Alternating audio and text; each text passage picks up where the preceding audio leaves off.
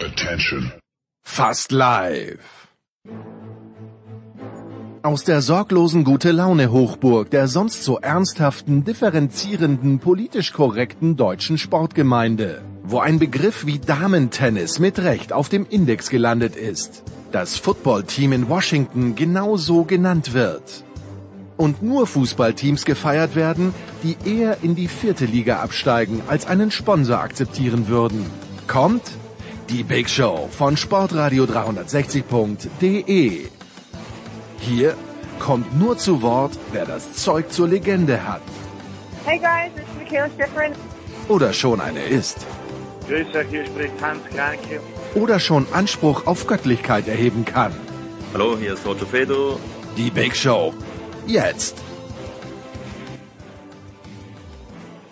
Es geht äh, los mit der Big Show 452 Sportradio 360. Volles Programm auch in dieser Woche. Wir tun, was wir können und haben wieder eine ganz breite Palette abgedeckt. Unter anderem Thomas Wagner einen Jugendtraum erfüllt, aber dazu später. Wir beginnen auch in der Big Show 452 mit Fußball und tun dies äh, mit unserem Musikguru. Was soll ich sagen? Er arbeitet rund um die Uhr. Die Ergebnisse werden bis spät in den Mai hinein sichtbar werden. Das ist Andreas Renner von der. Grüß dich, Andreas. Ja, hallo. Also wäre auch schön, wenn sie nicht nur sicht, sondern auch hörbar wären. Ja, das, aber daran arbeiten wir. Daran arbeiten wir. Ähm, ebenfalls dann in diesem Zyklus vorkommen wird äh, jener Mann, der an der Schweizer Grenze fast lebt. Er be- begrüßt mich mit Salü, finde ich überragend. Christoph Ruf von der Süddeutschen Zeitung, Spiegel Online, Buchautor. Grüß dich, Christoph. Ja, hallo. Ich werde nie wieder Salü sagen. Nein, ich find's großartig, bitte, bitte. Äh, und Seit, seit, seit wann liegt Karlsruhe an der Schweizer Grenze? Das will ich jetzt gerne mal wissen. Ja, ich kenne mich doch nicht aus, ich bin doch Ausländer. Was ich weiß, was ich weiß, hoch im Norden, das ist der König des Nordens, das ist von Sky Oliver Seidler. Guten Morgen, lieber Olli. Moin. Christoph, ich fange mit dir an, ganz einfach. Gestern Abend also sagt Markus Söder, und äh, ich kann es kaum glauben, dass ich drei Minuten in die Big Show hinein Markus Söder zitiere, wird auch nicht mehr vorkommen, dass, aber ich zitiere trotzdem, äh, zumindest sinngemäß, dass über die Bundesliga nicht geredet wurde. Ist das jetzt ein gutes Zeichen, dass Fußball doch nicht so wichtig ist, oder ist das ein absolutes Alarmzeichen, dass Fußball doch nicht so wichtig ist?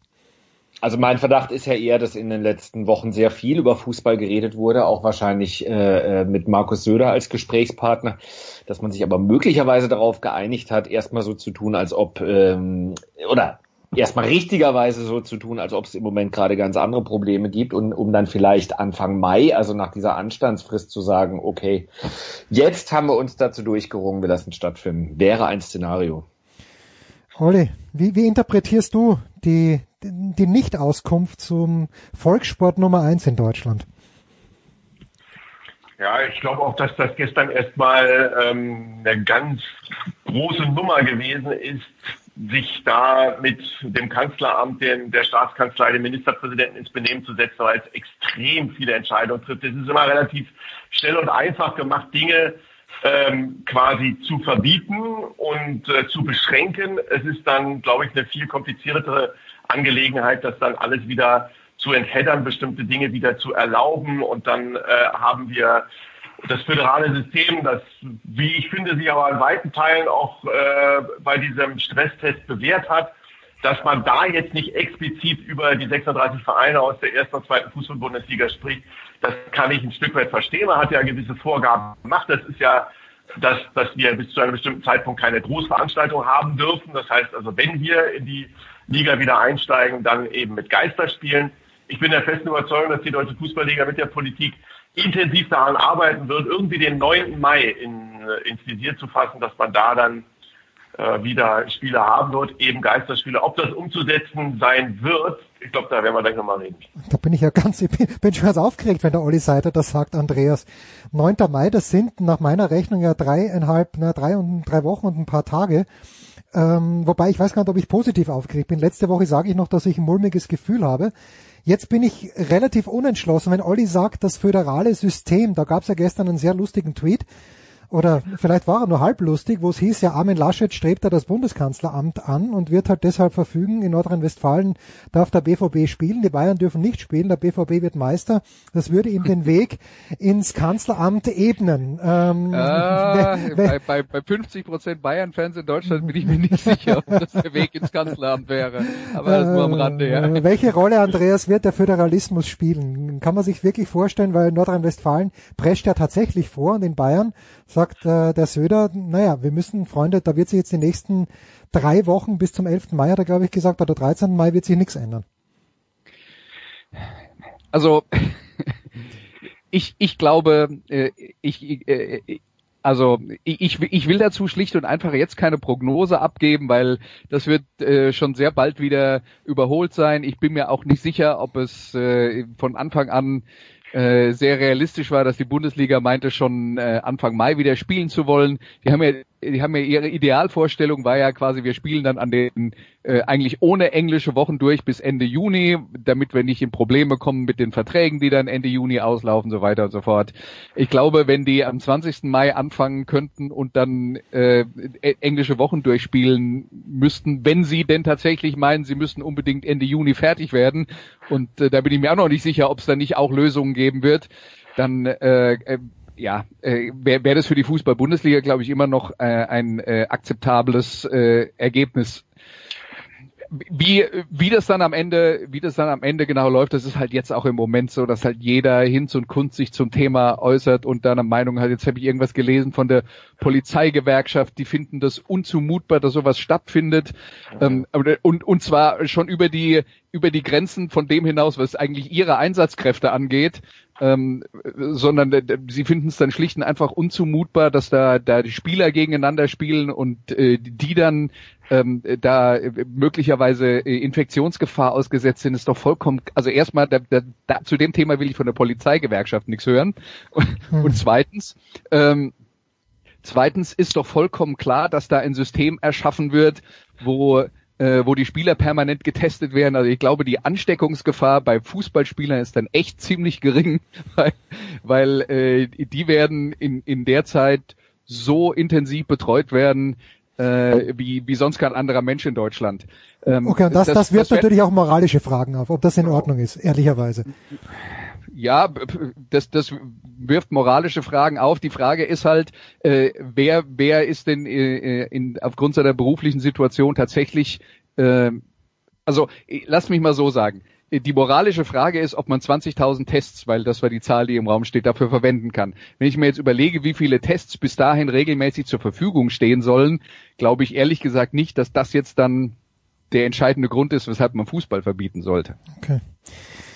Lasset uns vielleicht, wenn wir jetzt schon jemanden haben, der in Karlsruhe wohnt, aber natürlich mit Freiburg gut vertraut ist und einen Hannoveraner, fangen wir mal mit Freiburg an.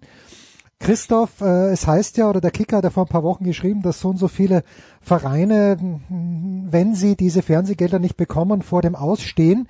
Wie ist die Situation in Freiburg? Kann ich schlicht und einfach nicht sagen. Also nach dem, was ich, was ich höre, gehört Freiburg jetzt nicht zu den Vereinen, die akut in den nächsten vier Wochen ähm, gefährdet sind, vielleicht auch, weil sie ja dann doch ein bisschen anders arbeiten als Schalke. Das wundert mich schon, wie man dann so schnell äh, äh, innerhalb von wenigen Tagen so in die Verdrückung kommen kann oder oder auch der KSC, da wundert es mich allerdings nicht. das, lass das mal bitte nicht Holger Britius hören. Wobei der wird wahrscheinlich das Gleiche sagen. Ja, und ich ja. sind völlig einig, was die handelnden Personen beim KSC.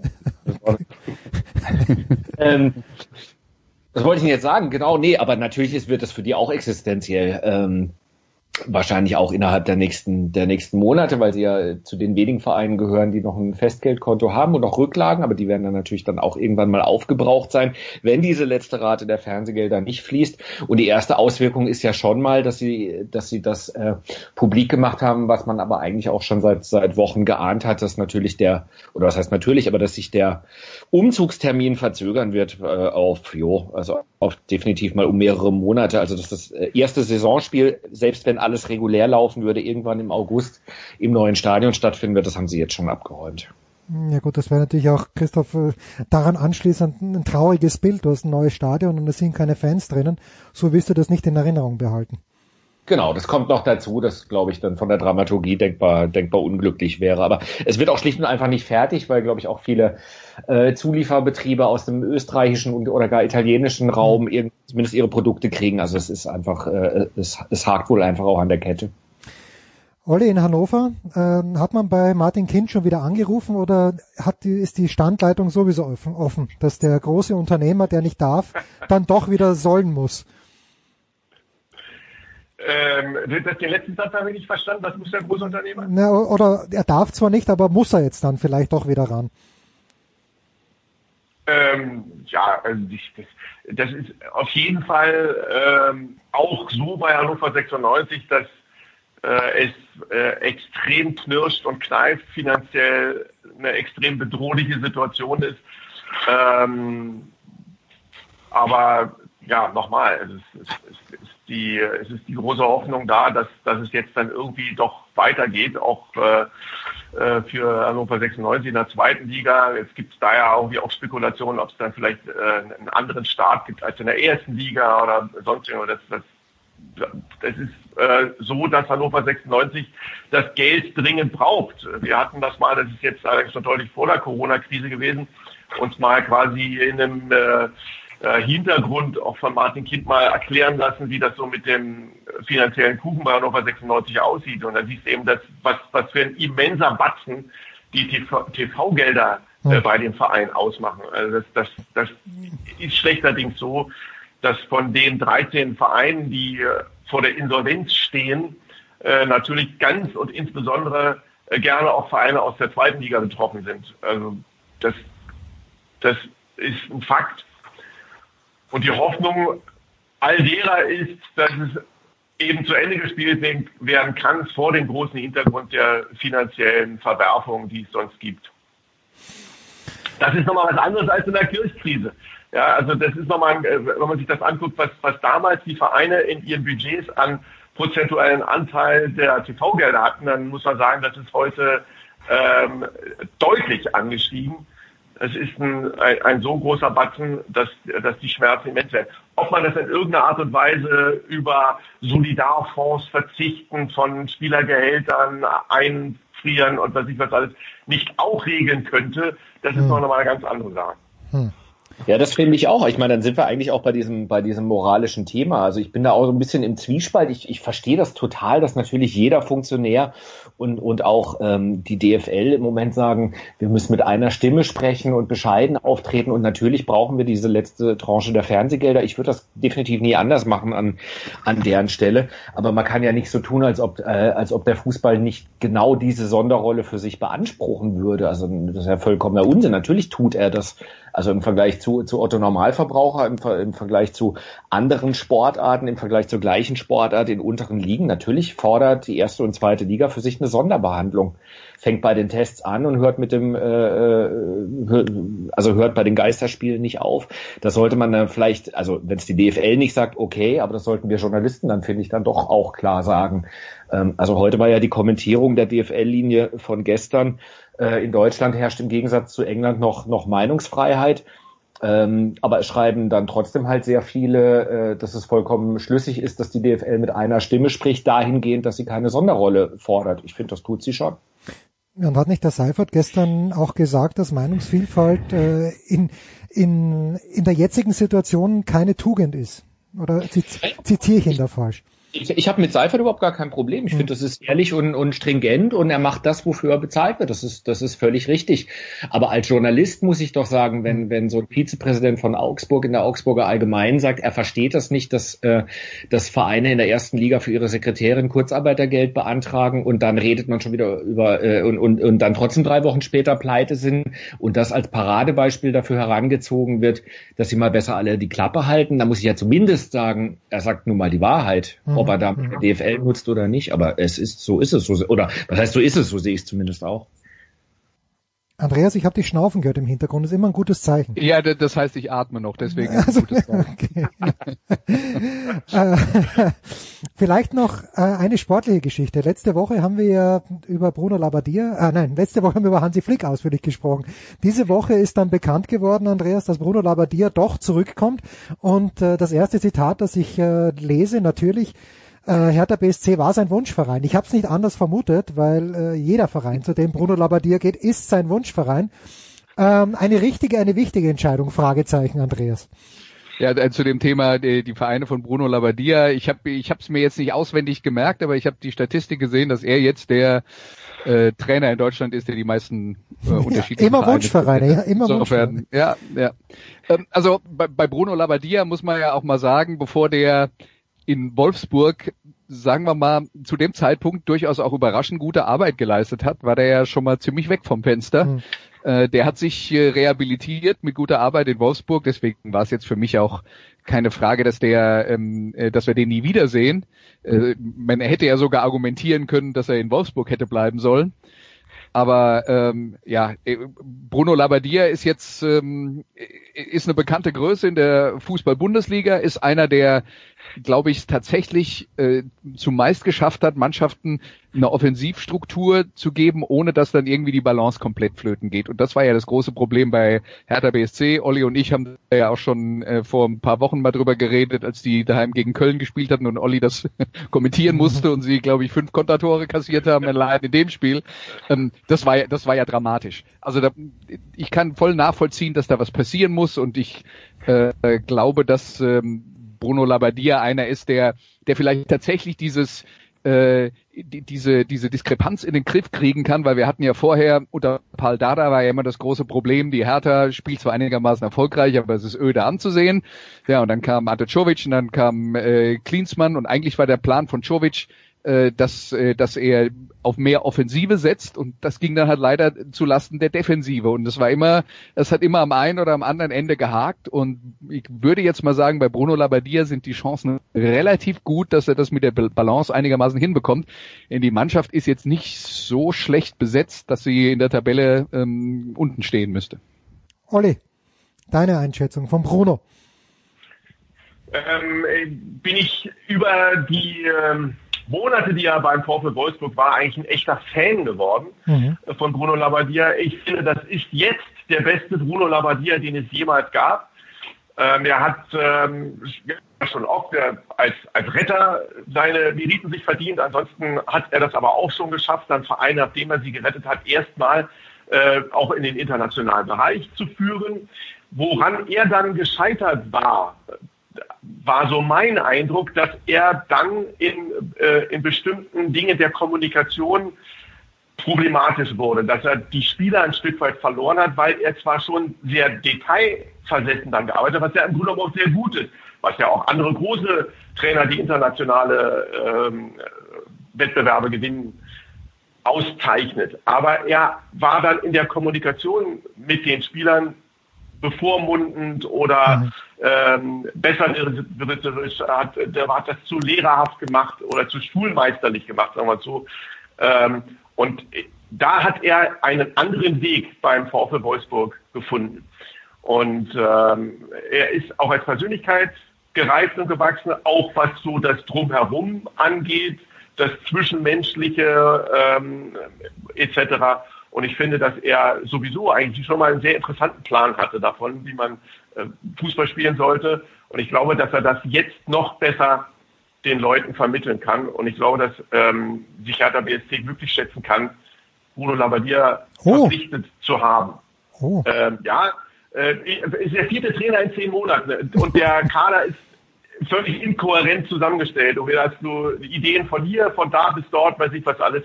Das passt irgendwie alles noch nicht zusammen. Aber äh, deshalb glaube ich jetzt nicht, dass er mit die Mannschaft sofort in den europäischen Wettbewerb führt und in der nächsten Saison, wie um man das wollte, in der Champions League. Aber ich glaube, dass, dass das ein Glücksgriff ist für Hertha. Also ich finde das jetzt sehr interessant, was ähm, was du sagst, weil das würde tatsächlich erklären, warum Labadia so oft vor Wolfsburg äh, gescheitert ist. Ich habe mich das tatsächlich gefragt. Also ich habe den sowohl beim HSV am Rande, aber in Stuttgart dann ein bisschen näher auch auch erlebt als als Journalist und fand den immer auch im Umgang mit mit äh, mit uns Kollegen völlig okay, zuverlässig. Es kam auch was rum. Ähm, bei den Gesprächen, ich fand die Mannschaften, die er trainiert hat, habe ich vorher und nachher oft wesentlich desolater gesehen und trotzdem flog er immer nach relativ kurzer Zeit und hatte halt dieses Feuerwehr, äh, Feuerwehrmann-Image und in Wolfsburg wurde ja auch von den Fans dann irgendwie angefeindet, bevor, bevor das erste Spiel lief und ich habe den immer völlig anders wahrgenommen als jetzt so diese Norbert Meyer, Michael Fronzek-Liga, also so, hm, nimmst du dann halt, wenn irgendwie gar nichts mehr geht und niemand mehr auf dem, auf dem Markt ist, äh, und er konnte das Image nicht so ganz nachvollziehen. Das wäre natürlich eine Erklärung, dass die Kommunikation mit der Mannschaft ihn dann letztlich den, den Job gekostet hat und dass er daran gearbeitet hat. Äh, also ich habe jetzt auch gedacht, er hat aber einen guten Trainer verpflichtet. Also ich glaube, dass mit Nuri halt auch nicht weitergegangen wäre ich, ich glaube, was man bei der ganzen Sache eben auch nicht unterschätzen darf, ist, wir reden dann darüber, was machen die Mannschaften auf dem Platz und wie verkauft sich der Trainer in, in den Pressekonferenzen, aber es gibt für, für Trainerentlassungen gibt es eine so große Bandbreite von Gründen, äh, die, äh, die mit Kommunikation vielleicht zu tun haben, vielleicht auf der persönlichen Ebene liegen und so weiter und so fort. Das sind ja Dinge, die, über die man von außen dann äh, auch oft gar nichts äh, gar nichts wirklich äh, hört oder von denen man nichts mitbekommt. Naja, wir freuen uns auf jeden Fall äh, auf wann auch immer Fußball wieder losgeht und in welcher Form auch immer losgeht. Die Form ahnen wir schon. Äh, Andreas hat es noch nicht ganz überstanden. Wir sprechen gleich noch über die XFL, über die NFL, über Running Backs, die sehr, sehr viel Geld verdienen. Christoph, äh, vielen, vielen Dank. Christoph Ruf von der Süddeutschen Zeitung und von Spiegel Online und Olli Seidler, der jetzt in seine neue Paraderolle schlüpfen muss. Wobei ich glaube, Christoph müsste diese Rolle auch kennen. Olli, Du, ähm, apropos schulmeisterlich, du, äh, der Rohrstockstab ist, äh, ist bereits erhoben. Sehe ich das richtig? Äh, ich bin, eher, ich bin eher so der Montessori- oder Waldorfpädagoge, was okay, das angeht. Also mit den, mit, äh, mit den äh, Kindern hier natürlich logischerweise auch äh, pro Tag zwei bis drei Stunden in Anführungszeichen Schulunterricht, weil es natürlich äh, eine, eine ganz besondere Herausforderung nicht nur für die Welt, sondern eben auch für die Familie ist. Und ich habe äh, drei schulpflichtige Kinder und äh, die haben alle unterschiedliche Herausforderungen. Einer ein Jahr vor dem Abitur, ähm, ansonsten einer, der das Gymnasium gerade begonnen hat und einer, der jetzt dann aufs Gymnasium kommt. Da geht es dann irgendwie all die Dinge abzugleichen mit den Lehrern über iSurf und Internet und weiß ich was. Und dann muss man halt äh, sich auch in die Sekundarstufe 1, Grundschule und, äh, und Abitur immer wieder einarbeiten. Und äh, ich meine, der Großteil macht das alles selber, das ist ja gar keine Frage. Aber ansonsten ist das ist schon ein Stresstest für alle. Aber Christoph, da geht's dir ja nicht anders. Du bist doch auch Vater und Lehrer in diesen Tagen.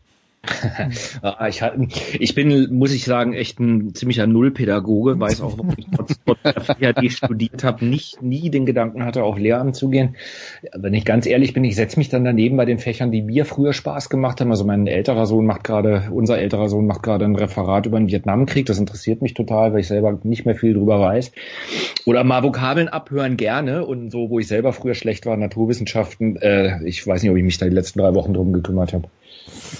Gut, ja. Also das Schöne in Bayern ist ja, äh, wir haben noch Ferien und ab nächster Woche geht's los und ich darf den anderen übrigens sagen, es ist gar nicht wenig. Wenn Olli von zwei bis drei Stunden spricht, also das ist es mindestens, weil da Lob auch an die Lehrer, auch an die Lehrer der Schule meiner Tochter, es kommt echt viel rum. Ja. Ja. So, Kurze Pause, ja, dann geht's man, weiter. Man merkt das dann, wenn man so zu Hause sitzt, dann merkt man, dass Lehrer doch ein echter Beruf ist. Also. Ja, danke. Dass, dass, dass, dass uns gar nicht alles Idioten sind. Ja, genau. Da, da, danke, Olli, dass du das noch festgehalten hast. So, kurze Pause. Raus mit euch, Andreas Blätter.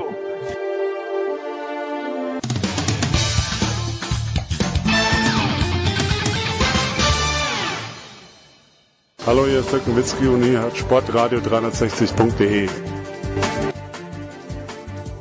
Big Show 452, weiter geht's mit dem US-Sport. Andreas Renner ist dabei geblieben, neu dazugekommen von GFL TV und Radio Nicolas Martin und von der Sohn von TNT. Günther Zapf, die Legende. Es geht natürlich um äh, die NFL, die XFL. Es ist leider, hat es einen Todesfall gegeben unter der Woche. Auf der anderen Seite hat es einen riesengroßen Vertrag gegeben, zu Beginn der Woche schon. Ich lehne mich zurück und lausche, wie immer ergriffen. Nicola, take it away. Ja, Günther, der, der, der, der ja auch, wie wir wissen, mit Wrestling involviert ist. Ähm, was bleibt nach dieser Woche vom Vince McMahon Imperium?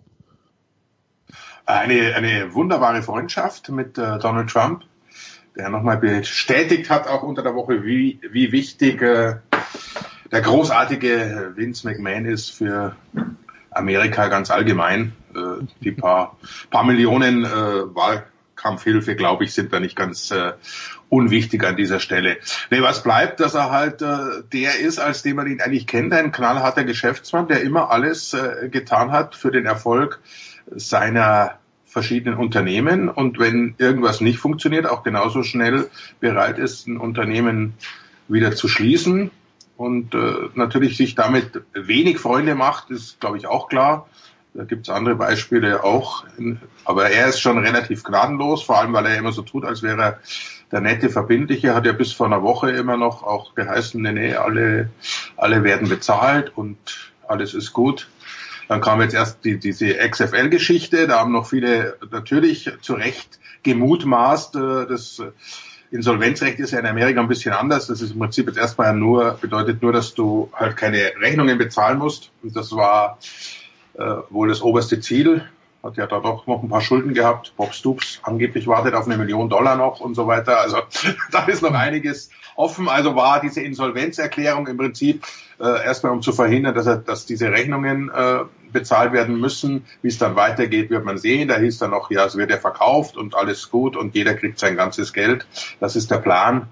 Wird wahrscheinlich nicht ganz aufgehen, aber äh, interessant, dass er im Zuge dieser Insolvenz, weil dann alles offengelegt wird, auch rauskam, dass entgegen anderslautender Gerüchte und Berichte äh, das Hauptunternehmen WWE, also sein Wrestling-Imperium, doch beteiligt war und gar nicht so, so, un, so, so klein mit 23,5 Prozent.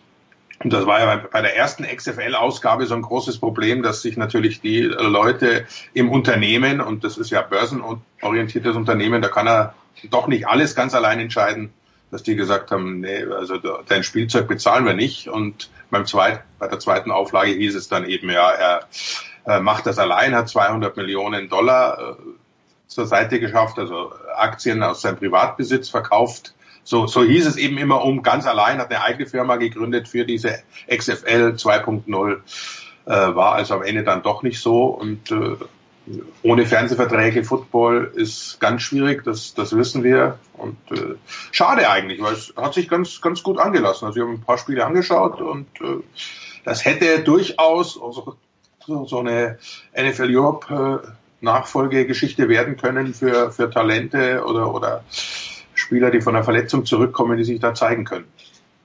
Wieso, Andreas? Es ist so schwer, eine Talenteliga, eine Frühlingsliga im Football zu etablieren. Weil auf der einen Seite, ich meine, wir haben keinen Sport zwischen Februar, dem ersten Februarwochenende und dem ersten Septemberwochenende und schaffen es eigentlich durchgehend über die NFL zu sprechen. Wenn aber tatsächlich mal in dieser Zeit was auf dem Feld passiert, interessiert es irgendwie keine Sau. Warum?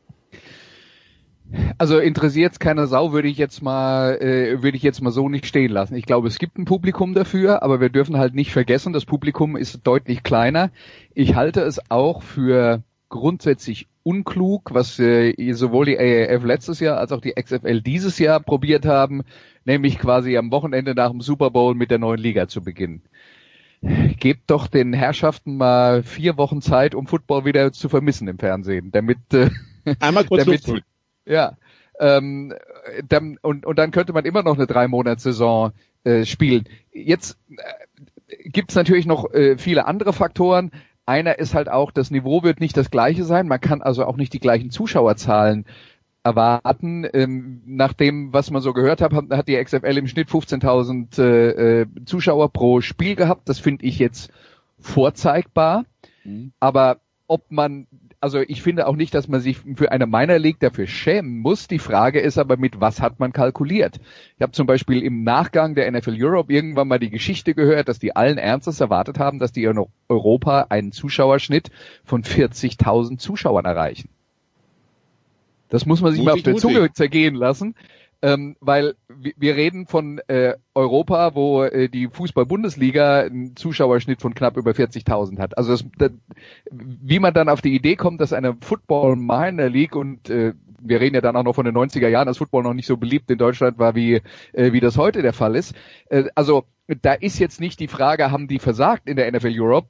Die Frage ist, welcher Idiot hat das geplant? Das ist die Frage, ja, weil das ist eine eine äh, äh, Erwartung, die kann man nicht erfüllen und damit schaufelt man sich halt sein eigenes Grab. Aber äh, für für die NFL wäre es halt trotzdem wichtig, eine Liga zu haben, in der tatsächlich Spieler, die auf dem ersten Bildungsweg den Sprung nicht geschafft haben, äh, sich äh, sich noch mal weiterentwickeln können. Also die Trainer in der NFL fand, fanden das auch gut und wenn man, äh, aber ich, ich bin trotzdem sicher, die einzige Möglichkeit, sowas auf die Beine zu stellen, ist, wenn die NFL das finanzielle Risiko übernimmt. Und Günther hat gerade eben schon die Fernsehverträge angesprochen. Das war bei der AAF so und bei der XFL wohl auch so. Es gab zwar große Fernsehübertragungen, die wurden aber von der Liga selber bezahlt. Und was das für Kosten sind, kann sich ja jeder äh, kann sich ja jeder dann ausmalen und dass da 15.000 äh, Zuschauer pro Spiel wahrscheinlich nicht reichen, um das zu refinanzieren, muss auch jedem klar sein. Ja, bei der, bei der XFL waren es tatsächlich die Fernsehsender, die es produziert haben, aber es gab halt kein Geld für die Liga. Und äh, Football ist teuer, das wissen wir. Bei der AAF, die Liga hat, hat die, das waren auch die Fernsehsender, die es produziert haben, aber die Liga hat es bezahlt. Ja, bei der XFL war es, waren sie insofern ein bisschen geschickter, dass tatsächlich äh, die Kosten dann von den Sendern übernommen wurden für die, für die Produktion.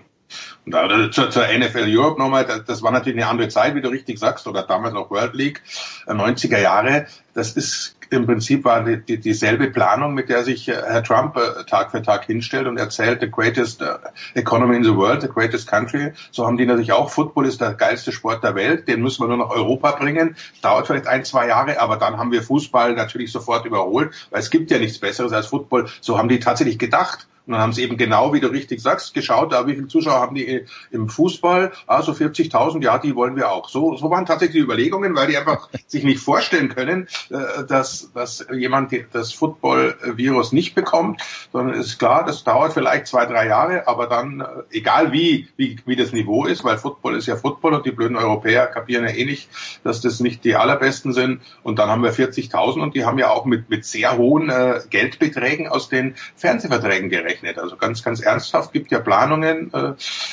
die dann ja relativ schnell nach zwei Jahren wurde das, das erste Unternehmen ja eingestampft, die, die weltweite Planung, weil sie eben gemerkt haben, äh, hoppala, wir müssen Geld mitbringen, damit die es überhaupt im Fernsehen zeigen. Ja, äh, ein Reality-Check und um in deinem in deinem Bild zu bleiben, Günther, Football ist zwar auch ein ansteckendes Virus, aber keine Pandemie geworden. Siehst du, Jens, ich hatte ja gesagt, wir könnten theoretisch zur NFL Europe komplette Podcasts führen. siehst ja, wie es schon ja, losgeht hier, ne? Ja, ja allein, allein, allein, allein, allein, weil Günther mir gestern auch geschrieben hat, über die XFL kann man immer reden und ich denke mir, komisch, ich habe keine Ahnung davon, aber bitte, nur zu, bin schon wieder weg. Wir, wir haben ja jahrelang schon beim ersten Mal, es wurde ja nie äh, offiziell aufgelöst, wo der Name herkommt, jetzt wissen wir es natürlich, äh, wie, wie blöd wir eigentlich sind, muss man einfach nur überlegen. Die Ex-Football League, ganz einfach. Also. genau. Ah, ja. Aber um, um nochmal aufs Thema NFL Europe zurückzukommen, was, äh, was mich dann so ein bisschen frustriert hat am Ende äh, bei der ganzen Geschichte, da wurde dann also eine Rechnung aufgemacht, wonach die Liga 30 Millionen äh, pro Jahr verloren hat. Was jetzt erstmal nach viel klingt und ist natürlich auch ein, ist, ist natürlich schon eine ganze Weile her. Die Liga wurde, glaube ich, 2007 dicht gemacht. Äh, das heißt, die, wenn man das auf heute übertragen würde, würde die Zahl natürlich noch größer werden. Aber nach damaligem Stand waren die, war die Salary Cap in der NFL war schon äh, um die 100 Millionen Dollar oder nicht, nicht weit davon entfernt. Ähm, das heißt, ähm, in, in Spieler wurde ja sowieso schon immer extrem viel Geld ein, äh, ähm, äh, investiert. Warum hat man es damals nicht geschafft, und das werde ich nicht verstehen, warum hat man es damals nicht geschafft, dass man sagt, okay, wir haben diese Liga, das ist ein, wir sehen das jetzt als eine zusätzliche Möglichkeit, Spieler weiterzuentwickeln und dafür ähm, erhöhen wir die Salary Cap pro Jahr um zwei Millionen und jedes Team zahlt zwei Millionen mehr da rein und die zwei Millionen werden dann halt in die NFL Europe oder wie auch immer die Entwicklungsliga dann heißt, reingesteckt. Das würden, also das, das wäre heute erst recht sowas äh, im, äh, äh in, in den äh, Salary Cap Zeiten von äh, 2020 wäre das ein verschwindend kleiner Anteil, wenn die Teams der Sache halt Priorität einräumen würden. Und es sind halt die Coaches, die dieser Talententwicklung äh, Priorität einräumen, die Teambesitzer halt leider nicht. Ja, die haben, die haben natürlich das ein bisschen, bisschen äh, zum Teil anders gesehen, haben, haben natürlich die, die Meinung eben, weil sie ja von sich so überzeugt sind, sie können ihre Talente zu Hause besser ausbilden. Gab ja auch einige Teams, die dann keine Spieler geschickt haben, als, als es Zwang wurde, dass, dass jedes Team äh, mindestens einen Spieler entstellen muss und so weiter. Aber viele hatten eben die Einstellung, ja, nee, das, das können wir zu Hause genauso oder sogar besser und äh, der guten Hälfte ungefähr war es egal. Und, und der Trick war dann einfach mit der letzten Abstimmung, die brauchen ja immer ihre, ihre Zweidrittelmehrheit, 24 Teams. Und wenn du halt die Frage stellst beim Owner-Meeting, sollen wir weitermachen, äh, ja oder nein, dann äh, sagen halt äh, 24 nicht ja. Und, vor, und vorher hieß halt die Frage immer, sollen wir das Ding zumachen? Da sagen auch nicht 24 Ja, wir machen es zu, sondern sagen halt, die Hälfte sagt zu, okay, damit ist der Antrag abgelehnt, wir machen weiter. Weil die, die Million wirklich unterm Strich, das war ja daran nichts anderes, eine Million Dollar im Jahr für jedes Team. Also das ist wirklich absolut lächerlich. Und auch wenn man es vielleicht jetzt mal zwei nehmen würde nach heutiger Zeit, für das, was die NFL Europe, wenn wir uns die Spielerliste nochmal vor Augen halten, wer es da alles geschafft hat, Super Bowl-Sieger zu werden aus der NFL Europe aus, da, da ist das, steht das in keinerlei Verhältnis. Von daher ist die Entscheidung nach wie vor, äh, bin ich genau bei Andreas, vollkommen unverständlich und, und äh, viele gibt's heute noch, auch Coaches und, und Offizielle, die sagen, das hätte nie passieren dürfen. 109 Millionen habe ich gerade geschaut, die Salary Cap 2007. Das selbst da, selbst zu den Zeiten klingt eine Million oder zwei recht wenig, das stimmt schon. Ähm, oder man hätte einfach gesagt, äh, dann hat jeder halt 108 Millionen und 109 Millionen haben wir budgetiert und dann waren dann einfach schon mal 32 Millionen rüber. Aber gut, dann ähm, apropos Millionen, dann sind wir bei, bei ähm, Christian McCaffrey, der Running Back, wenn man ihn dann noch weit Running Back nennen will, der, der Carolina Panthers, Andreas, äh, ich habe irgendwie eine Statistik gesehen, seit 2017 haben nur äh, Michael Thomas und äh, die Andrew Hopkins mehr Pässe in der Liga gefangen als er. Äh, jetzt belohnt mit einem Monstervertrag, bestbezahlter Running Back der Geschichte. Wir wissen ja immer, Geld und Running Backs, das, äh, da haben sich jetzt schon einige die Finger verbrannt. Wie bewerten wir das jetzt bei den Panthers und McCaffrey? Schwierig, äh, lass mich mal so sagen. Ähm, äh, Christian McCaffrey ist äh, zum einen außergewöhnlicher Spieler und wenn der bezahlt wird wie ein äh, Top 3 Spieler auf seiner Position, dann ist er da, wird er da richtig bezahlt. Ja? Äh, das ist jetzt erstmal äh, Punkt Nummer eins. Punkt Nummer zwei, bei den Running Backs hat man dann halt Angst, weil die äh, doch ähm, äh, ja, also auf einer sehr physisch anspruchsvollen Position spielen, dass die eine ziemlich kurze Halbwertszeit haben äh, mit ihrer NFL-Karriere und dass der zweite Vertrag dann vielleicht schon einer zu viel ist. McCaffrey ist jetzt halt eine andere Geschichte insofern, als er so vielseitig ist. Also das ist nicht ein Derrick Henry, der durch die Mitte läuft und bei, äh, äh, bei jedem Play dann von fünf Mann getackelt wird. Ähm, äh, McCaffrey ist ein vielseitiger Spieler.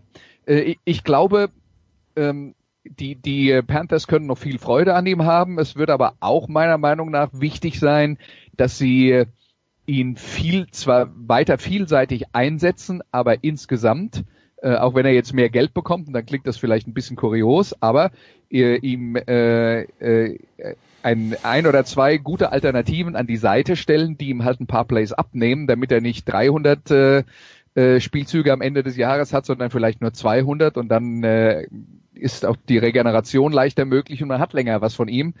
Ähm, also ich glaube, äh, bei, bei Running Backs wird es dann halt ab einem gewissen Alter tatsächlich äh, wichtig, dass sie nicht mehr bei jedem Play den Ball bekommen, äh, um, um das Besondere eben noch äh, ein bisschen länger produzieren zu können. Äh, und McCaffrey, da sehe ich dann eben auch, dass er vielleicht dann äh, weniger die Läufe durch die Mitte bekommt und dafür öfter als Slot Receiver aufgestellt wird und die Abwehr so vor Schwierigkeiten stellt. Ich glaube, das ist ein, ein realistisches Szenario. 278 Laufversuche, Günther, 160, 116 Pässe gefangen. Das sind also fast 400 Plays, wo er beigetragen hat. Ähm, was hatten so ein Spiel? 70 Offense Plays oder so, mal 16 sind wir irgendwo bei 1000, 1100. Das heißt, jeder dritte Ball geht zu McCaffrey, ne?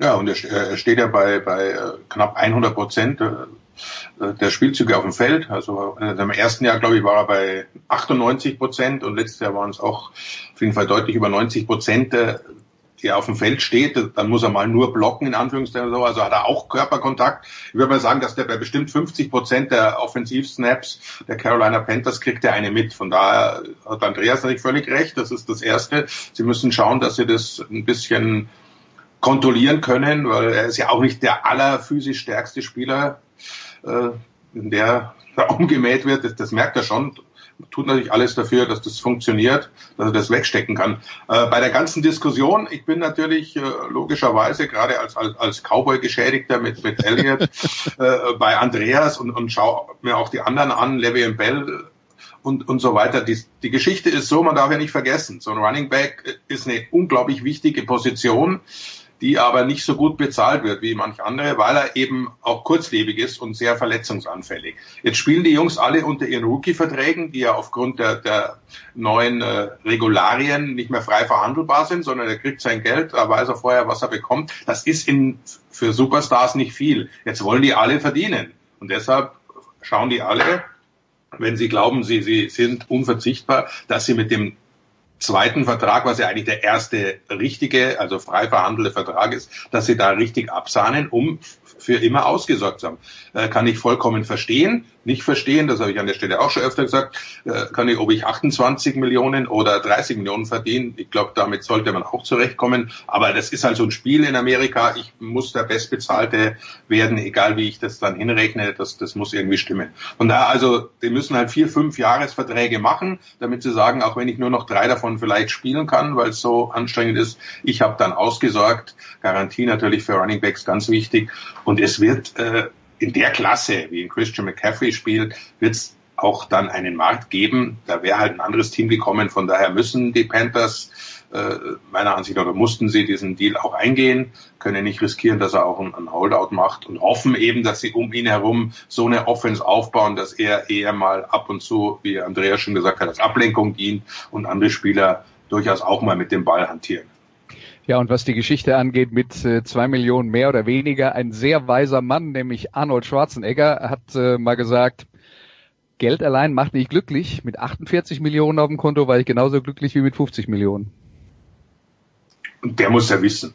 Ja, absolut. Halt der alte Grazer, oder? Nee, der, oder haben sie nicht das Stadion nach ihm benannt, und ihn wieder abbenannt, egal. Ja, ja, Graz. Ja, sie haben es ihm abbenannt, das Stadion umbenannt, weil er ähm, die Todesstrafe hätte jemanden pardonieren sollen. Das hat er nicht gemacht und seitdem haben sie das an den Sponsor vermacht, das Schwarzenegger Stadion. Es hieß, jetzt heißt es glaube ich UPC Arena. Okay, eine Sache haben wir noch. Die NFL hat den Teams, also es wird nächste Woche den virtuellen Draft geben. Da freuen wir uns schon drauf. Das thematisieren wir aber nächste Woche. Wahrscheinlich nehmen wir auch noch eine Sofa-Quarterback-Sendung dazu auf.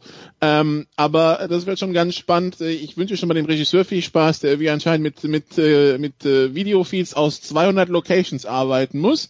Ähm, aber es wird auch Virtual, Virtual OTAs geben, Günther. Also sprich diese Meetings für die Teams ähm, in der Saisonvorbereitung beziehungsweise jetzt, um auch die Rookies einzubinden. Das wird alles virtuell stattfinden. Teams mit einem neuen Headcoach bekommen eine Woche quasi Vorsprung.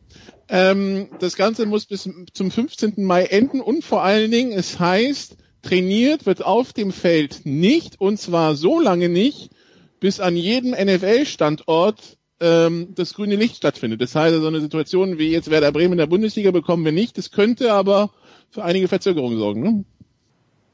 Ja klar, das ist, äh, du kannst alles trainieren, du kannst alles dir anschauen, du kannst Meetings äh, virtuell abhalten, aber das Training auf dem Feld, vor allem zusammen, das Timing, das ist natürlich äh, am schwierigsten. Auf der anderen Seite trainieren NFL-Teams relativ wenig tatsächlich aktiv auf dem Feld. Also im, im normalen Ablauf äh, unter der Saison sind es in der Woche am Tag eineinhalb Stunden, die die da verbringen. Zwei Tage haben sie komplett frei. Also das ist nicht so wahnsinnig viel. Aber gerade in der Vorbereitung natürlich und die OTAs, die, die Passcamps und so weiter, was sie dann versuchen, das ist, das ist schon wichtig. Das wird fehlen. Deshalb muss man schauen, wie, wie sie es handeln. Aber es ist halt eine, eine sehr gute Entscheidung, dass alle zum gleichen Zeitpunkt anfangen.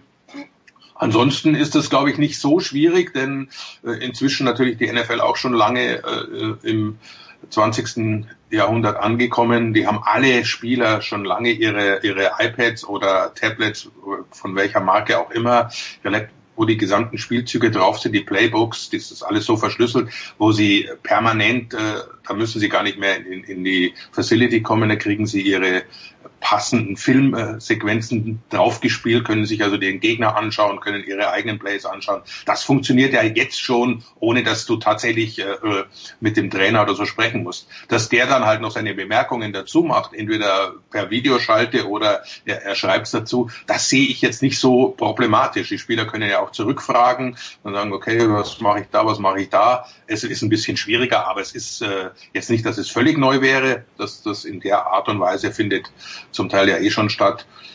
Was, was tatsächlich fehlt, ist, ist der, das Versuchen der Spielzüge umzusetzen in Realzeit eben auf dem Spielfeld.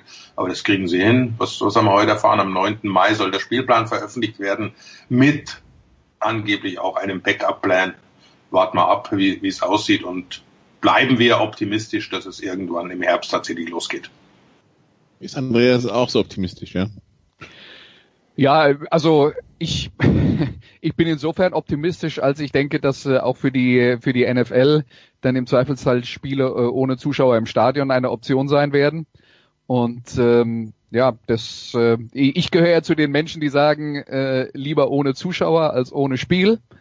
Äh, gibt ja auch andere, die das anders sehen, ähm, aber ähm, in einer in einer Zeit, in der man sich nicht aussuchen kann, was man so kriegt, wäre ich äh, wäre ich damit dann doch äh, einigermaßen zufrieden. Äh, darf man ja auch nicht vergessen, ist ja das gleiche, äh, die, die, die sind ja die gleichen Abläufe wie in Deutschland beim Profifußball.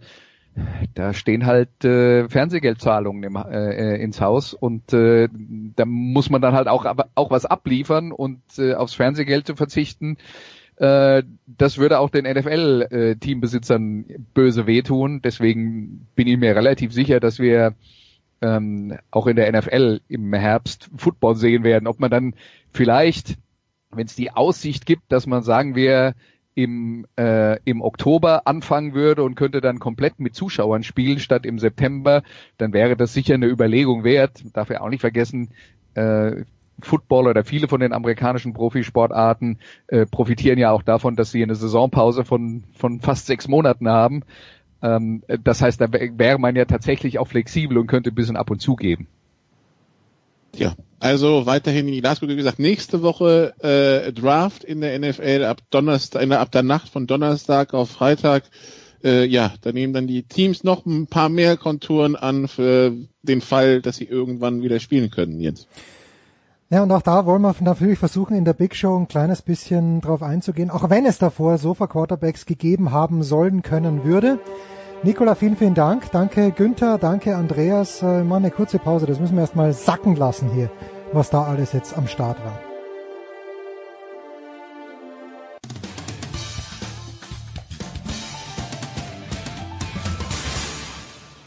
Hier ist Dominik Klein, Nationalspieler vom CAW Kiel und ihr hört Sportradio 360.de.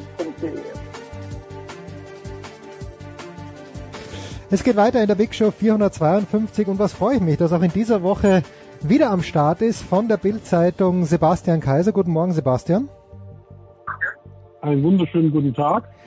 Und dann haben wir dazu genommen, aus gegebenem Anlass, uh, our very best friend Thomas Wagner. Thomas, erstmal über Skype dabei. Ich, ich freue mich wie ein Schnitzel. Servus. Ja, vor allen Dingen hat meine Tochter es mir eingerichtet. Wahnsinn, was ich alles noch lerne in meinem Alter. In deinem Alter. Und warum haben wir Thomas auch dazu genommen? Weil Sebastian den Bundestrainer im Wasserball, nämlich Hagen Stamm, organisiert hat. Guten Morgen, lieber Herr Stamm. Guten Morgen. Thomas, äh, Rainer Osselmann ist das Stichwort, das ich dir zuwerfen äh, soll. Du wirst mit Rainer Osselmann die Konversation mit dem Wasserball-Bundestrainer beginnen. Thomas, ich weiß nicht, wie du es anlegen möchtest, aber ich bin mir sicher, es wird großartig. Bitteschön. Ähm, Herr Stamm, schönen guten Morgen erstmal. Äh, nicht, dass Sie jetzt ähm, irgendwie nicht wissen, wie die Jungs da draufkommen. Es gab mal ein Sportquiz und es war praktisch die Millionenfrage. Ähm, ich hatte mich über Fußball, glaube ich, ganz nach oben ähm, ja, nach oben gehievt. Und dann war die letzte Frage, wer erzielte beim Europameistertitel 1989 für Deutschland im Endspiel gegen Jugoslawien den Titel. Und alle haben sich angeguckt und ich habe gesagt, Rainer Osselmann, weil ich damals vor dem Fernseher fast durchgedreht bin. Ich glaube, sie lagen im letzten Drittel schon mit zwei oder drei Toren zurück. Dann hat ein Dirk Theismann oder Thiesmann, glaube ich, zwei oder drei Tore gemacht und dann kam in der Verlängerung Osselmann und ähm, irgendwie gab es einen türkischen Schiedsrichter und ich habe gesagt, wenn die Deutschen das gewinnen, gehe ich den ersten Döner meines Lebens essen und es ist alles so eingetroffen und seitdem ähm, verfolge ich die Wasserballer immer und äh, ich kann nur noch einen Satz dazu sagen, drei Kollegen von mir, die waren bei der Schwimm-WM in Rom, da war das, glaube ich, damals noch zusammen im Wasserball. Und die haben eine Wette mit Ihnen gemacht, mit Ihnen, Herr Stamm, dass Sie gesagt haben, die drei kriegen Sie nicht unter Wasser. Und was soll ich sagen, Sie haben die Wette gewonnen. Das ist heute noch auf den Fluren von Sport 1 und den Kollegen immer noch Legende. Ja, stimmt eigentlich alles. Ne? Also Rainer Osselmann ähm, hat damals das entscheidende Tor geschossen. Insider ähm, aus der Mannschaft wissen, dass er eigentlich der schlechteste Schütze war und dass die Jugoslawen ihn äh, freigelassen haben im Sudden Death, also sozusagen in der Verlängerung der Verlängerung. Ähm, und dann hat er einmal geschossen und dann hat der Torwart den gehalten und dann haben sie ihn wieder freigelassen, hat er wieder geschossen und dann geht der unterkante Latte und ist drin und damit war das Spiel vorbei.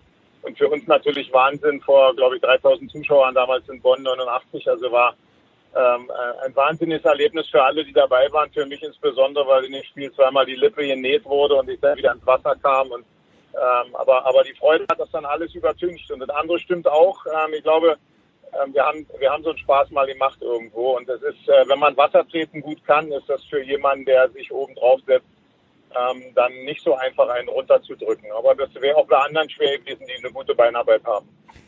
Und das, was ich noch gehört habe, war damals, ich, ich habe mal ähm, Handball auch gemacht und da war Horst Bredemeier der äh, Experte. Und dann habe ich zu Horst Bredemeier mal gesagt, warum hatten ihr bei den Olympischen Spielen 92 so schlecht abgeschnitten? Und dann hat er gesagt, weil die Jungs nur gefeiert haben. Wir waren mit den Wasserballern in einem, in einem Haus und er hat gesagt, das war das Unfassbarste, was er jemals erlebt hat. Äh, und sie sind ja, die Wasserballer sind ja legendär, weil die können eigentlich, äh, die können spielen, die können feiern, aber andere Sportarten, die scheinen damit ein paar Probleme zu haben. Nein, das ist eine mehr. Also da muss man ehrlich sagen, das äh, nicht der Wahrheit. Wasser, Wasserballer, Wasserballer können feiern, aber die feiern immer erst nach Ende der Wettbewerbe. Also es ist so, ich habe mich da in Sinn 84, ähm, ähm, damals hat bei mir dann äh, auch eine Freundschaft begonnen mit dem leider viel zu früh verstorbenen Erhard Wunderlich dann danach. Ähm, da haben Wasserballer und Handballer und Hockeyspieler auf einem Gang gewohnt und haben ähm, alle eine Medaille bei den Olympischen Spielen in Los Angeles äh, gewonnen. Und alle anderen Sportler waren eingeladen bei Siegfried und Roy. Und die drei Mannschaften haben gesagt, nee, auch wir bleiben mal hier, wir machen eine Gangparty über drei Tage. Äh, die anderen Sportler sind größtenteils nach Las Vegas geflogen und haben sich äh, Siegfried und Roy angeguckt. Und wir haben lieber ähm, olympische Dorf unsicher gemacht. Aber immer erst, und so ist es ganz sicher auch 92 gewesen, es ist dann nur eine Ausrede von Handballern mit einem Zwinkern jetzt natürlich klar. Ähm, äh, Wasserballer Bayern sehr gut und sind auch immer im Mittelpunkt dabei und sorgen auch für die gute Stimmung und sind so ein bisschen Salz in der Suppe, glaube ich, bei Olympia. Aber immer erst nach Ende der Wettbewerbe. Alles andere ist äh, unprofessionell und da sind wir auch ganz weit oben. Auch wenn wir gute Laune versprühen, versuchen wir trotzdem immer sportlich ähm, den anderen zu ermöglichen, Erfolg zu haben und wollen selbst möglichst auch Erfolg haben. Jetzt haben der Sebastian. Du hast verschwiegen, dass da auch, Sebastian. Du hast verschwiegen, dass da auch Kühlschränke geflogen sein sollen. Ähm, ja, auch da ist, ist natürlich, das ist auch ein Märchen, ja. Ähm, es ist eine, ein, so ein amerikanischer Kühlschrank wurde da draus im Endeffekt. Also so ein Riesending, weil man selber gar nicht hochheben kann. Tatsache war, dass äh, für die drei Mannschaften irgendwann in irgendeinem äh, kleinen amerikanischen Kühlschrank ähm, die Getränke alle waren und irgendjemand hat aus dem Zorn heraus äh, den Kühlschrank aus, aus dem Fenster geschmissen. Also das stimmte schon, aber es war nicht so ein riesen amerikanischer Kühlschrank, der wie ein Kleiderschrank war. Und es ist ohne Schaden abgelaufen. Danach kam ein amerikanischer Polizist hoch und hat uns zur Ordnung gerufen. Und äh, wer die amerikanischen Polizisten mal gesehen hat, der weiß, dass man da noch besser Ordnung hält. ah, wo sind wir denn gerade, Herr Stamm? Sie waren, glaube ich, wenn ich es richtig verstanden habe, mitten in der Vorbereitung auf das Olympia-Qualifikationsturnier, hm, haben dann äh, auch noch drei Spiele absolviert in Hamburg und dann kam die Absage des Qualifikationsturniers. Sie haben die Jungs heimgeschickt, haben gesagt, äh, Burschen, trinkt's mal ein Bierchen. Äh, wann kann's weitergehen? Äh, der Sebastian hat letzte Woche die Jelena Kraftzoff, eine Schwimmerin, mit an den Start gebracht, die zu meiner Überraschung gesagt hat, sie kann nach wie vor im Becken trainieren. Das hat mich ein kleines bisschen verwundert. Wie, wie schaut's bei Ihnen aus? Wie schaut's bei Ihrer Mannschaft aus? Naja, es war sehr ärgerlich, dass äh, wir, wir waren gut in Form. Wir haben eine äh, fünfwöchige Vorbereitung gemacht mit äh, sehr harter Grundlage am Anfang und dann äh, danach auch gute Ergebnisse beim letzten Turnier in Hamburg erzielt. Die Jungs waren fit ähm, und waren gut drauf, waren auch, glaube ich, von der, von der Motivation und vom Selbstbewusstsein auch gut drauf. Und dann kam die Absage, die natürlich aber schon wie ja, so ein böser Nebel, ähm, glaube ich, über der ganzen Welt schon hm. äh, schwebte. Und äh, uns wurde dann gesagt, wir dürfen nicht. Ähm, und und ähm, damit fällt die Olympia-Quali und damit das äh, gesamte schöne Vorbereitungsprogramm dann natürlich ins Wasser und das war für die Jungs ärgerlich. Und ähm, die haben an dem Abend dann da gleich Bier getrunken. Ich musste sie nicht nach Hause schicken dafür, äh, sondern es war dann da gleich noch vor Ort, äh, weil ich auch völlig verstehen kann, weil Jungs sind enthaltsam über fünf Wochen arbeiten wie die Geisteskranken und äh, sind mit teilweise dreimal Training am Tag dann im Konditionslehrgang ähm, dann wirklich am Ende ihrer Kräfte gewesen und haben verzichtet ähm, auf Familie, auf äh, Beruf und auf alles andere. Und dann ist natürlich der Frust erstmal da. Ähm, trainieren dürfen aktuell die Kaderspieler. Äh, das mhm. ist aber auch nicht an allen Standorten gleich. In Berlin hier bei uns ist es so, dass die Kaderleute trainieren dürfen mit dem nötigen Abstand, mit äh, ja, äh, selbst bei den bei den Matten beim Krafttraining ähm, sind die immer fünf Meter auseinander. Wir nutzen da die ganze Fläche ähm, die, die möglich ist und im Wasser dann beim Schwimmen oder beim Schießen entsprechend auch mit sehr großem Abstand und keine Übungen, die irgendwie Körperkontakt haben, also wo man näher an die anderen rankommt. Das ist nur trainingserhaltende oder grundlagenerhaltende ähm, äh, Maßnahmen, die da gemacht werden. Und sie haben natürlich auch relativ wenig Sinn, ähm, weil es eben nur die Kadersportler sind äh, und die, die anderen dann da nicht mit trainieren dürfen, die zum Beispiel bei der Bundesligamannschaft in Spandau da mit trainieren müssten. Ähm, bei den Schwimmern ist vielleicht ein bisschen leichter, die, die lassen eine Bahn Platz dazwischen und äh, schwimmen dann, aber bei uns spielt Körperkontakt ja doch eine sehr wichtige Rolle. Und äh, schlecht ist es, dass es an anderen Standorten eben teilweise noch nicht so ist. Die dürfen noch gar nicht ins Wasser, die müssen Trockentraining an der Schwimmangel machen. Hm. Diese Maßnahmen, Sebastian, äh, du hast mir Hagen Stamm auch damit angekündigt, dass er nicht ganz happy ist mit diesen Maßnahmen, die gerade getroffen werden, aber es dünkt mich, dünkt mich doch notwendig zu sein in gewisser Hinsicht, Sebastian. Was sagst du? Naja, er hat das, äh, ja, also am besten erzählst du gleich selbst. Du hast ja, äh, du hast ja gesagt schon, dass es äh, ja möglich ist oder nicht möglich ist, dass sich der Virus im Wasser äh, äh, vermehrt oder ausbreitet und ihr auch bereit wäret, ähm, weil die Mannschaft natürlich jetzt sehr schlecht alleine trainieren kann, die, äh, sondern zusammen trainieren muss, dass es auch möglich wäre oder ihr bereit wärt, auch jeden Tag vom Training die Mannschaft testen zu lassen. Ja, das ist natürlich schwierig umzusetzen. Ne? Man, man, man muss da gucken, wie es sich machen lässt. Ich hoffe irgendwann auf eine Lockerung, aber auf eine sinnvolle Lockerung, weil ich natürlich verstehe, dass ähm, jede Ausbreitungsmöglichkeit unterbunden werden muss. Ähm, jetzt sind die Fußballer am Start. Ähm, ich glaube, beim Wasserball jeden Tag zu testen war eine Idee, aber ist natürlich auch vom Aufwand und vom Kostenwahnsinn. Also ich hoffe eher, dass die Profisportarten, zu denen ja Herrenwasserball zumindest auch gehört oder die Bundesligisten, ähm, jetzt irgendwann, wenn Lockerungen kommen, dann auch wieder ins, ins Training dürfen. Da meine ich jetzt nicht die Bauchwäscher, die duschen und sie im Schwimmbad ähm, ähm, da ihre, ihre Bahn äh, ziehen, sondern ich meine schon den, den Leistungssport und vielleicht auch den Nachwuchssport, dass man da eine Lockerung hat und trotzdem mit allen äh, ja, äh, Maßnahmen, die vorgegeben sind, mit allen Vorsichtsmaßnahmen dann das Training wieder aufnehmen kann. Denn wir haben natürlich die Hoffnung, äh, dass die Bundesliga-Saison äh, zu Ende gespielt werden kann und äh, wann noch immer. Also wir müssen jetzt mal gucken, wie sich hier weiterentwickelt. Dadurch, dass Olympia äh, jetzt ausfällt im Sommer, hätten wir die einmal die Chance, vielleicht ähm, eine Sommermeisterschaft mal auch in Freibädern zu spielen. Und wenn es im Juli und August ist, wäre uns, glaube ich, völlig egal. Und ich habe die Diskussion beim Fußballern jetzt verfolgt. Ich glaube, bei uns ist es ähnlich. Wir wollen einfach zu Ende spielen und wir wollen unseren Sport äh, fertig machen, damit die Jungs noch eine Motivation haben, wofür sie dann jetzt irgendwann wieder anfangen zu trainieren. Thomas, die Faszination Wasserball. Wenn jetzt im, im Sommer der Wasserball, die Wasserball-Bundesliga fertig gespielt wird, erklär mir bitte, warum sollte ich mir ein Wasserballspiel anschauen? Thomas. Ja, also wie gesagt, ich finde, ähm, und das sage ich jetzt nicht, weil, weil Hagen Stamm äh, hier in der Leitung ist, ich finde halt einfach, was die Jungs erstmal leisten, äh, körperlich, kann ich mir nicht vorstellen, dass es etwas Austrainierteres in einer Mannschaftssportart gibt als Wasserballer. Ich habe hier in Köln viel mit den Eishockey-Jungs zu tun, die sind ja auch schon gut beieinander, aber du merkst halt auch, wenn du mit den Leuten sprichst, selbst die äh, Spitzensportler, mit wie viel Respekt die über Wasserballer sprechen, dann finde ich es einfach ein bisschen, finde ich es ein bisschen schade, dass in Deutschland, obwohl ich natürlich Fußballfan bin und vom Fußball lebe, eigentlich keine Sportart neben dem Fußball so richtig bestehen kann. Es sei denn Ausnahme mal eine Handball, EM oder WM oder vielleicht beim Eishockey. Ähm, aber es ist für die anderen Sportarten sehr, sehr schwierig. Und ähm, ich war mal als ganz junger Reporter, ich glaube Anfang der 90er, war ich mal bei den Wasserfreunden Spandau, wo Hagen Stamm ja gespielt hat. Ähm, da habe ich mir auch das Training mal angeschaut. Ähm, ich fand es total faszinierend. Und ich finde es halt auch faszinierend, dass da niemand jemand äh, drüber lamentiert und irgendwie sagt, ja, die Fußballer nehmen uns alles weg. Aber ich finde einfach auch von der, von der Athletik im Wasser, von der Spannung, wenn du das merkst, wenn du in so einer Halle bist. Wie gesagt, ich war jetzt in Budapest vor zwei Monaten bei der Europameisterschaft, da habe ich mir die ganzen Viertelfinals angeguckt und auch Platzierungsspiel der Deutschen. Das ist vielleicht ein bisschen auch das Problem, dass es übers Fernsehen nicht ganz so spannend rüberkommt, wobei in Ungarn haben die das schon richtig gut gemacht, da ist es ja Nationalsport. Also ich bin einfach fasziniert davon und wenn das jetzt irgendwo im, im Freibad sogar laufen würde, also ich würde mir auf jeden Fall ein paar Bundesligaspiele angucken. Hm. Herr Stamm? Das, Spannend, das, Spannendste ist ja, das Spannendste ist ja die Unterwasserkamera.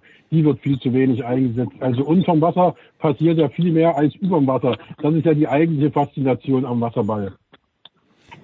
Aber Herr Stamm, das würde mich mal interessieren, ähm, wie, wie frustrierend ist das für Sie als Bundestrainer, beziehungsweise als vielleicht einer der größten oder den größten Spieler, den Deutschland im Wasserball je hervorgebracht hat. Und es gab ja auch Erfolge in der Vergangenheit, dass man eigentlich jetzt so ein totales Nischendasein fristet. Naja, das Nischendasein war ja immer da. Ne? Wir sind, äh, das ist immer mein Lieblingssatz, wir sind im Alphabet der Mannschaftssportarten mit, äh, mit W, mit Wasserball die letzten und Volleyball vor uns, die davor. Deswegen ist das Ranking schon eigentlich vorgegeben. Ähm, wir haben das Problem, dass man zu wenig sieht. Das ist äh, ganz eindeutig so. Wenn man mehr sehen würde und äh, die, die, die obwohl die Körper gut rauskommen und ganz ehrlich, in den Pausen muss man ja auch sagen, bei welchem anderen äh, Sport ähm, sieht man äh, so viel äh, Körper und so viel äh, flotte Jungs dann oder flotte Mädels im Frauenwasserball. Also es ist schon so, dass Wasserball eigentlich eine tolle Sportart sind das an, äh, oder ist. Das erkennen auch andere Länder sehr intensiv. Also in Ungarn ist es Volkssport, aber auch in allen ex-jugoslawischen, äh, italienischen, alle, wo irgendwo eine Küste haben, äh, ist es so, äh, dass da irgendwo dann ein Tor im Hafenbecken hing und äh, das schon früher so war und heute immer noch so ist. Dementsprechend ist die Popularität natürlich ganz anders in anderen äh, Ländern und da äh, fließen auch ganz andere Gelder inzwischen. Wir sind da aber nicht neidisch auf Fußball oder andere Sportarten. Wir müssen realistisch ähm, sagen, wenn so ist, dann ist es so, dass jeder Deutsche ein, ein, ein heimlicher Jogi Löw ist. Ähm, und wir, wir leben damit. Ich glaube, wir kommen damit gut klar. Tatsache ist allerdings, dass wir, glaube ich, vom Trainingsaufwand eine der intensivsten Sportarten der Mannschaftssportarten sind, weil die Jungs wirklich äh, zehn bis zwölf Mal in der Woche im Wasser sind und dann noch Kraftraum zusätzlich. Ähm, dementsprechend ähm, wird die Sportart doch immer schneller und immer äh, körperlicher geworden. Ja, und dann, dem muss man gerecht werden, indem man mehr trainiert. Aber wir sind da, glaube ich, nicht neidisch, sondern äh, ich würde zum Beispiel, äh, wenn man mich fragen würde, immer wieder den gleichen Weg gehen. Ja? Also einmal Olympia zu machen mhm. ähm, und viele Wasserballerfolge zu haben, ähm, das äh, ist auch toll. Und äh, vielleicht wäre ich in der vierten Fußballliga ähm, Torwart geworden, weil ich hatte gerne relativ hm. gute Reflexe in der Schulmannschaft im Tor. Aber ich glaube, das wäre auch nicht meine Zukunft gewesen. Jetzt hatten wir vor ein paar Monaten mal Moritz Fürste hier am Start, der aus meiner Sicht bekannteste deutsche Hockeyspieler, den ich mal gefragt habe, wie viele Menschen denn im deutschen Hockey vom, von ihrem Sport leben konnten oder können. Und äh, der Mo hat gesagt, naja, keiner im Grunde genommen, im Ausland vielleicht, er war glaube ich in Indien. Wenn Sie sagen, Sie trainieren, äh, Sie gehen bis zu mehr, mehr als zehnmal ins Becken in der Woche, kann man denn als Wasserballspieler in Deutschland von seinem Beruf leben oder muss man nebenbei noch was anderes machen? Nein, das geht ja gar nicht bei dem Trainingsumfang und dann noch Krafttraining dazu. Also das ist am Tag ähm, äh, manchmal fünf, sechs Stunden, die man trainiert. Ähm, da geht kein Job nebenbei. Also wir haben äh, zu unserer Zeit damals war es äh, große Glück, dass wir alle Studenten waren und dass wir ja. alle verrückt waren, ähm, die Sportart zu machen und haben unser Studium halt gestreckt und haben versucht dann ähm, irgendwelche ähm, äh, anderen Jobs nebenbei zu machen, hatten teilweise so Halbtagsjob von Sponsoren oder so. Heutzutage ist es so, dass die Nationalspieler alle von dem Sport leben können. Wir sind da sehr dankbar, ähm, dass es die Bundeswehr gibt. Wir haben also in der Sportfördergruppe da Stellen. Äh, es gibt Sponsoren die Leute einstellen ähm, und, und es gibt die Sporthilfe, die irre wichtig ist äh, für, für so einen Sport wie Wasserball. Ähm, und dementsprechend können die davon leben. Also ein durchschnittlicher äh, Nationalspieler verdient wahrscheinlich schon mehr als ähm, eine Dame ähm, an, einer, an einer Kasse im Supermarkt, obwohl die gerade jetzt mehr verdienen müsste aus aktuellem Grund. Hm, absolut. Ja, Thomas, hast du noch eine Frage? Sebastian noch eine Frage? Ansonsten entlassen wir. Ja, ich, ich hätte noch, ich hätte noch tausend Fragen. Ich, ich würde gerne einen Sonderpodcast machen. ähm, äh, Herr Stamm, ich habe äh, auch nochmal, das habe ich aber nicht für heute gemacht, sondern äh, weil man ja im Moment ein bisschen Zeit hat, habe ich dann auch bei Wikipedia mal nachgeschaut, äh, diese große Zeit. Und Sie waren ja zweimal äh, Europameister mit Deutschland. Und ich glaube, der äh, Trainer beim ersten Mal, Fioro, ein, ein Rumäne, glaube ich, war das, der ist ja, der galt ja als gnadenlos. Und weil wir ja wissen, wie, wie hart Wasserballer trainieren, es gibt ja immer so Mythen um Trainer, die so unfassbar hart trainiert haben. Früher im Fußball, glaube ich, Branko Sebec, der hat den Spielern verboten zu trinken, weil das war damals irgendwie, ja, hieß, war der neueste Schrei in der, in der Sportmedizin. Was hat der denn mit Ihnen alles veranstaltet? War der wirklich so gnadenlos oder ist auch das eine Legende? Nein, der, der ist, glaube ich, das, was ein Trainer sein muss. Er hat immer eine konditionell sehr gute äh, Grundlage gemacht in der Mannschaft. Ähm, zur damaligen Zeit war es aber so, dass ähm, wir auch mit dem Alfred Wahlen in äh, Berlin-Spandau einen sehr guten Trainer hatten. Also wir haben da Glück gehabt, dass es auf Vereinsebene gute Trainer gab und in der Nationalmannschaft mit dem Nikolai Firoyo ähm, auch einen, der uns immer konditionell auf ein super Niveau gebracht hat. Ähm, und dann ähm, mussten wir nur, wir hatten auch eine Aneinanderreihung von äh, wirklich äh, tollen Spielertypen damals. Ähm, das war auch eine Mannschaft, die man so schnell nicht ähm, wieder zusammenkriegt. Und da ist nicht nur Hagen Stamm zu nennen. Also da muss man mit Frank Otto und Roland Freund und Peter Röhle und Armando Fernandes, man muss da sehr viele nennen, die, die sehr wichtig waren, weil einer alleine kann auch im Wasserballspiel nicht gewinnen. Großartig. Was für eine Freude. Jetzt ich schon langsam teile ich die Begeisterung von Thomas Wagner fürs Wasserball. Jetzt mal ganz saublöd gefragt, Herr Stamm, als abschließende Frage. Ich wohne in München. Wenn die Wasserball-Bundesliga weitergeht, wo ist, äh, wo, wo muss ich hin? Was ist das nächste an München? Naja, ich glaube, es gibt in München jetzt inzwischen äh, aufstrebende Kräfte, die vielleicht auch dann mal in die zweite Liga wollen, also dass sie da nicht mehr so lange warten müssen. Aber äh, ansonsten ist Essling ähm, Bundesligist und Ludwigsburg. Also äh, dann, dann ist Fulda, glaube ich, zweite, hm. zweite Liga. Ähm, also Nürnberg ist aufstrebend. Also es gibt ähm, auch im Süden ähm, einige Regionen, wo Wasserball nach vorne kommt. Aber das Problem ist immer, dass man halt sehr viel äh, Fläche braucht, um zu trainieren und dass mit dem Schwimmbad mit den Wasserballmaßen 30 mal 20 nicht so leicht ist. Viele Bäder sind zu klein.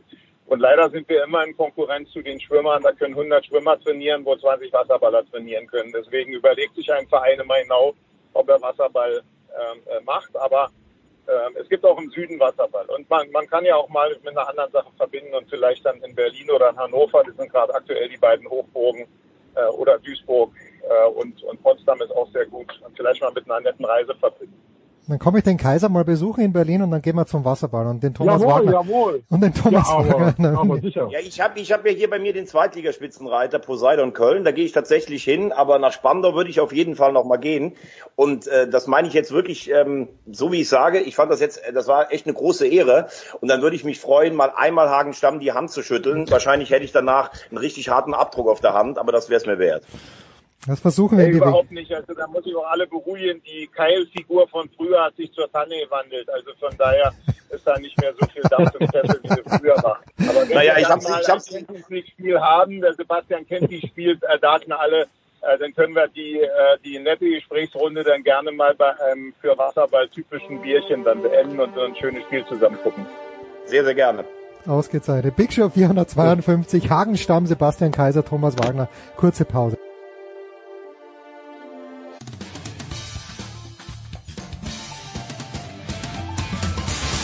Hallo, hier ist Dennis Herrmann und ihr hört Sportradio 360.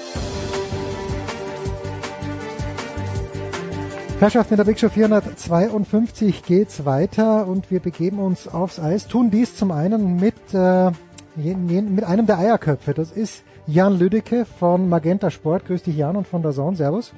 Hi, servus. Und dann haben wir nach langer Zeit mal wieder einen Sportfuzzi dabei. Nicht Basti Schwede, nicht Rick Goldmann, aber das Mastermind, möchte ich sagen. Sascha Bandermann. Servus, Sascha. Hi, vielen Dank für die Ehre.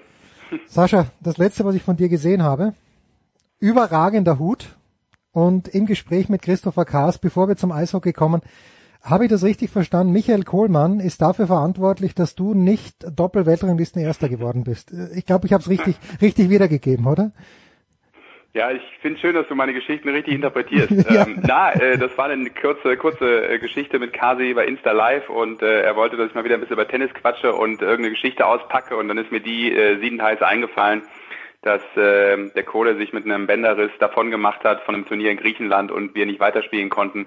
Und das äh, ist die Verkettung dieser Umstände gewesen, dass es nicht bis Platz eins gereicht hat. Nein, Scherz beiseite, aber zumindest nicht für ein bisschen mehr äh, in der Weltrangliste. Ein kleines bisschen, ein bisschen länger auch dann in der Weltrangliste. Wir wollen Jan, wie gesagt, aufs Eishockey schauen. Jetzt äh, kam heute, wir nehmen am Dienstag auf, äh, dass die DL an der Wiedereinführung von Auf- und Abstieg zur neuen Saison festhält.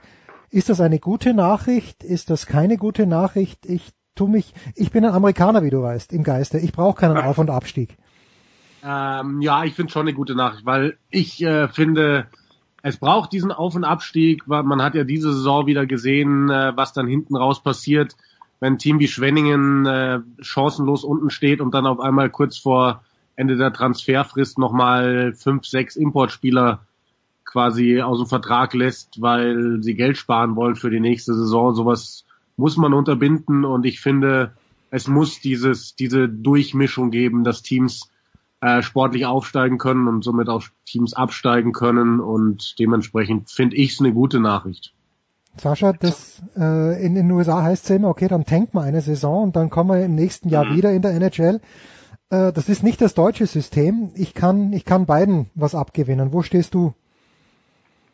Na, ich bin absoluter Europäer. Also ich äh, finde auch das amerikanische System durchaus gut. Da äh, gibt es viele Dinge, die sinnvoll sind, die vielleicht auch in vielen Bereichen nachahmenswert sein mhm. könnten. Aber ähm, ich bin nach wie vor der Meinung, und das äh, habe ich auch immer wieder gesagt, äh, manchmal auch zum Leidwesen der, der äh, DEL, ähm, ich bin dafür, dass du Auf- und Abstieg brauchst äh, in Deutschland, in Europa, weil wir das so gelernt haben und das ist irgendwie die Dramaturgie, die da drin sein muss in so einer Liga, äh, dass es eben auch diese Dramen am Saisonanfang vielleicht, aber eben mhm. vor allem am Ende geben muss. Ähm, ich bin bei Jan, äh, das, das ist wichtig, dass sie das beibehalten, weil ich jetzt nicht glaube, dass du nur, weil jetzt ein Fall X eingetreten ist mit Corona, den keiner vorhersehen konnte, dass du deshalb jetzt das, was du dir mühsam über Jahre erarbeitet hast, auf einmal wieder rückgängig machen musst. Also von daher finde ich schon wichtig, dass man dabei bleibt, dass das auch wieder Probleme äh, nach sich ziehen wird, äh, weil kein Mensch äh, zum Status quo sagen kann, mit wie vielen Mannschaften die Liga äh, in eine Saison geht, die auch noch nicht klar ist, wann sie beginnt. Äh, das ist logisch, dass das auch wieder ähm, Leute zum Nachdenken anregt, aber erstmal finde ich zum Status quo, während wir jetzt reden, muss das so bleiben. Wer sind die potenziellen Anwärter, Jan, und welche, welcher finanzielle Aufwand ist notwendig, dass man in die DEL reinkommt? Naja, also die, die Anwärter, das wird man, das wird man dann sehen, wer, wer das beste Team zusammenstellt für die nächste Saison. Aber ich denke mal, wen man dick auf der Liste haben muss, immer ist, ist Frankfurt, weil von da hört man eigentlich am häufigsten, die wollen unbedingt hoch. Frankfurt ähm, ist auch eine große Stadt, die werden sich wahrscheinlich noch mit am einfachsten tun, die passenden Sponsoren zu finden. Ähm, wer da jetzt noch in Frage kommt, das wird wahrscheinlich eben auch davon abhängen, ähm, wie kommen die Teams aus oder die Clubs aus dieser Corona-Krise raus, wie kommen deren Sponsoren aus der Corona-Krise raus, wie viel Geld fließt da noch, aber Frankfurt ist definitiv ein Team, was man da auf dem Schirm haben muss. Und ähm, ja, was muss man machen? Also neben, neben dem sportlichen Aufstieg oder sich dieses sportliche Aufstiegsrest zu holen, braucht man ja Sicherheiten. Man muss für die DEL-Lizenz, ich glaube, 850, 860.000 Euro hinterlegen. Ähm, da gibt's jetzt, glaube ich, nicht so viele Clubs, die das können, aber es gibt mit Sicherheit einige. Moment, Sascha, so viel ist es ja nicht. Wenn wir hier in München dieses Debakel, bevor Red Bull bei, bei, bei den Münchnern am EHC eingestiegen ist, 860.000, ist das viel Geld? Also jetzt in der Corona-Krise schon, aber grundsätzlich dünkt mich das im Spitzensport, wenn man hört, was im Fußball los ist, überhaupt nicht viel Geld eigentlich. Nein, aber das ist natürlich in einer Sportart, die abseits vom Fußball ähm, äh, ja, ist äh, grundsätzlich ein riesen, riesen Problem, weil ähm, du natürlich äh, sowas nicht mal eben aus dem Ärmel schüttelst. Ich meine, da braucht man sich ja nur die Etats dieser ähm, Vereine, ob das jetzt äh, eben Eishockey ist, da könntest du äh, das, den Basketballsport mit reinnehmen und, und, und, wie viele Sportarten noch. Ähm, dann ist das natürlich schon ein unglaublicher Batzen und äh, ein äh, Baustein für, ein wichtiger Baustein für das, den Gesamtetat für, Saison, für eine Saison oder auch für mehrere Saisons. Also es klingt erstmal so, ja, kann man locker berappen, aber pff, also bei einem Sport, wo viel auch an Mäzen hängt, an Geldgebern hängt äh, und an deren Launen, ein Sport, der natürlich per se jetzt nicht äh, eine Gelddruckmaschine ist, sondern eher defizitär sein kann, ähm, dann ist das natürlich ein Riesenthema. Und äh, Jan hat ja gerade schon ähm, einen Verein in den Ring geworfen. Das ist richtig. Das ist immer der Verein, der natürlich schnell genannt wird, weil sie eben ja auch immer Jahr für Jahr die Lizenz auch für die DL abgeben und äh, natürlich so aufgestellt sind, dass sie das auch wuppen können. Aber wie Jan richtigerweise auch sagt, das ist jetzt ein echt ein Riesenthema. Du hast natürlich Mannschaften äh, wie, keine Ahnung, äh, Kassel da noch drin. Du hast auch eine Mannschaft äh, wie, wie, äh, wie Tölz, die total ambitioniert sind und diesen Schritt auch mal demnächst machen wollen. Aber jetzt in der Phase ey, kann dir ja keiner sagen, ob es überhaupt ein DL-Verein eins zu eins wieder so packt in die neue Saison. Ähm, und dann ist natürlich äh, das, was von unten kommt, noch schwerer vorherzusagen. Wer ist denn oben komplett auf der sicheren Seite, Jan? Äh, ihr beide wart ja auch für die Basketball-Bundesliga unterwegs und plötzlich gab es Phoenix Hagen nicht mehr mitten in mhm. der in der Saison. Äh, sind das die üblichen Verdächtigen, wo man sich überhaupt keine Sorgen machen müsste, eben mit München, mit Mannheim, mit Berlin und vielleicht Köln? Ähm, ja. Weil letzte Woche hat Götze gemeint, der, der THW Kiel, auch das ist alles auf Kante genäht bei denen. Also ich glaube, das ist schwer zu sagen. Also ich würde mir tatsächlich um München und Mannheim relativ wenig Sorgen machen, weil wenn man sich anschaut, was für Firmen da dahinter stehen, dann glaube ich, dass das eben auch Firmen sind, die von dieser ganzen wirtschaftlichen Seite der Krise jetzt gar nicht so schlimm betroffen sind. Ähm, wie das in Berlin aussieht, ich schätze mal, die werden auch relativ safe sein. Die, da, da, steht, da stehen ja auch die Amis, sage ich jetzt mal, so lapidar hm. dahinter. Ähm, Kölner Haie ja, sollten auch genug äh, Kohle haben. Bei allen anderen ähm, kann es mit Sicherheit passieren, gerade jetzt in der Krise. Und dann gibt es natürlich die Vereine, wo, wo man immer weiß, ähm, die, müssen sich strecken. So, mein Nürnberg hat eine schwierige Situation mit dem Ausstieg von Thomas Sabo und gerade jetzt müssen wir eben neue Sponsoren auf die Beine stellen. Krefeld hatte dieses ewige Hin und Her mit, mit diesen Gesellschafteranteilen und so weiter und so fort. Ähm, alle kleinen Standorte, Iserlohn und so weiter, die werden sich nicht so leicht tun, aber also ich weiß nicht, ob Sascha da vielleicht mehr Infos hat, der beschäftigt sich ja gerade, glaube ich, noch ein bisschen eingehender mit der DL als ich. Ähm, man hört jetzt nicht, oder ich habe bisher nichts gehört, dass irgendwo wirklich ein Club ähm, Gefahr läuft, irgendwie abzusaufen. Ich weiß nicht, Sesh, gibt's da irgendwas? Ähm, nee, aber das liegt natürlich auch daran, dass die gerade so viele Probleme haben. Ich meine, wie viele Firmen, und dazu gehört natürlich dann letztlich auch ein Sportverein, egal in welcher Liga und in welcher Sportart, äh, die müssen gerade so äh, ackern und fighten, dass sie das alles geregelt kriegen mit, äh, sei es Kurzarbeit und, und, und, mit Verträgen umändern, umschreiben, weil du musst ja dich auf Situationen vorbereiten, die es eben vor dieser Krise noch gar nicht gab. Ähm, und deshalb würde ich, klar, absolut, du nennst die richtigen äh, Verdächtigen, die es vermutlich nicht so dramatisch trifft. Ich glaube aber trotzdem, ähm, je nachdem, wie lang dieser Scheiß auf Deutsch gesagt noch dauert, ähm, und er wird vermutlich noch lange dauern, dann äh, bin ich mir übrigens bei keinem Verein sicher. Also heißt jetzt nicht, dass äh, kein Verein mehr teilnimmt an der Liga, aber ich würde nicht ausschließen, dass es auch mal Namen treffen könnte, äh, wie auch immer das dann ausartet, die wir vielleicht jetzt gar nicht so auf dem Schirm haben, weil wir denken, ja, das sind ja die Big Guns und ähm, das, das wird schon funktionieren. Normal müsste das so sein, aber ähm, da, da steckt so viel hinter. Ich meine, du hast ja mittlerweile jetzt im Eishockey durch die durch die äh, Berufsgenossenschaftskosten, die jetzt auch noch mal gestiegen sind, wie nachzulesen war, ähm, eine Stundung, die glaube ich noch nicht ganz durch ist für die Vereine, das ist ein riesen, riesen Batzen Kohle. Ähm, du hast eben das Problem, dass du in dieser Liga nicht ohne Zuschauer spielen kannst und okay, äh, ja.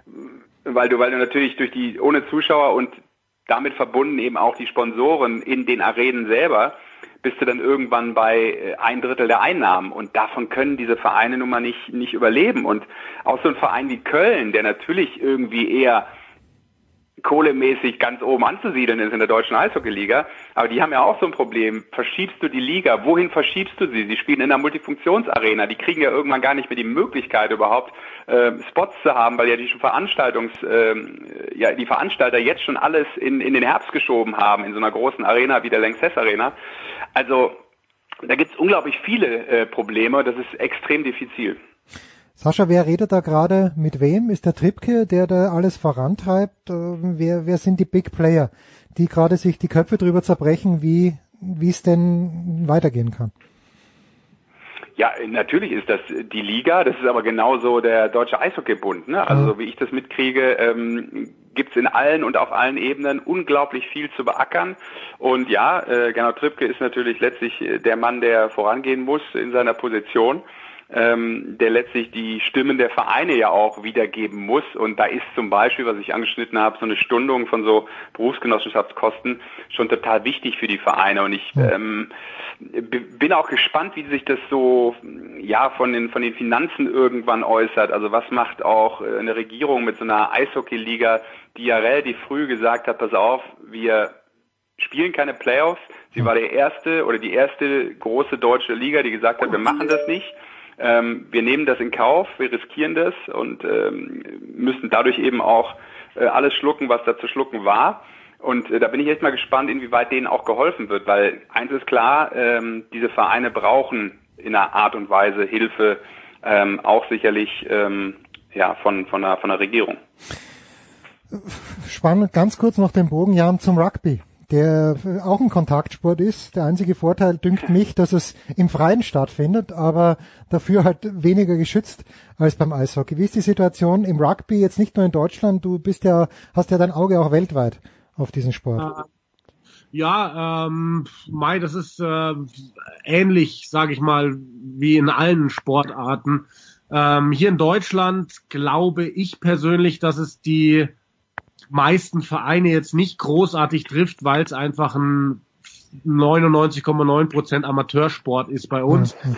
Natürlich trifft es vielleicht den einen oder anderen Verein, weil wer sind die Sponsoren im, im Rugby im Kleinen? Das sind äh, Irish Pubs, die schließen mussten und so weiter und so fort.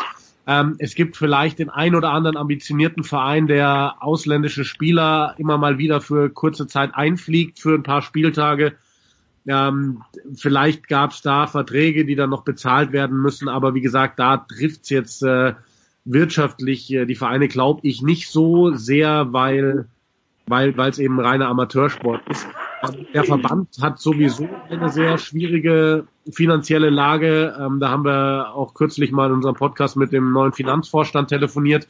Ähm, das ändert jetzt nichts. Also an, an der Situation, klar, es ist schwieriger geworden, Sponsoren reinzuholen, aber ähm, um den Verband in Deutschland muss sich jetzt gerade keiner Sorgen machen. In den USA hat der Verband Insolvenz angemeldet tatsächlich. Allerdings habe ich da mal ein bisschen nachgelesen und das heißt, ähm, weil unsere Finanzwelt ist ja wirklich völlig verrückt, ähm, das soll einfach nur zur Gesundung beitragen. Also die melden jetzt Insolvenz an und äh, dann kommt es und dann machen sie halt Neuaufbau und dann ist das Geld schon wieder da. Da soll noch ein Mensch durchblicken. Ähm, ja. Manche sagen, dass der amtierende Präsident das genauso gemacht hat, nachdem er die Kohle seines Vaters verbraten hat. Aber das sind nur ganz, ganz böse Stimmen. Ausgezeichnet. Ja, der zukünftige Präsident ist ja dann äh, Jan Lüder, so wie ich, Jan Lüdecke habe ich gehört.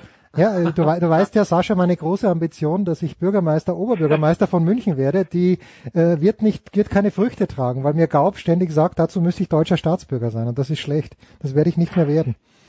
Das ist bitter. Für euch alle. Wobei du wohnst ja auf dem Land, Sascha. Bei dir ist ja wurscht. Der Fantastic, Sascha Bandermann und Jan Lüdecke, beide Magenta Sport, zumindest Jan auch von der Zone. Kurze Pause in der Big Show 452.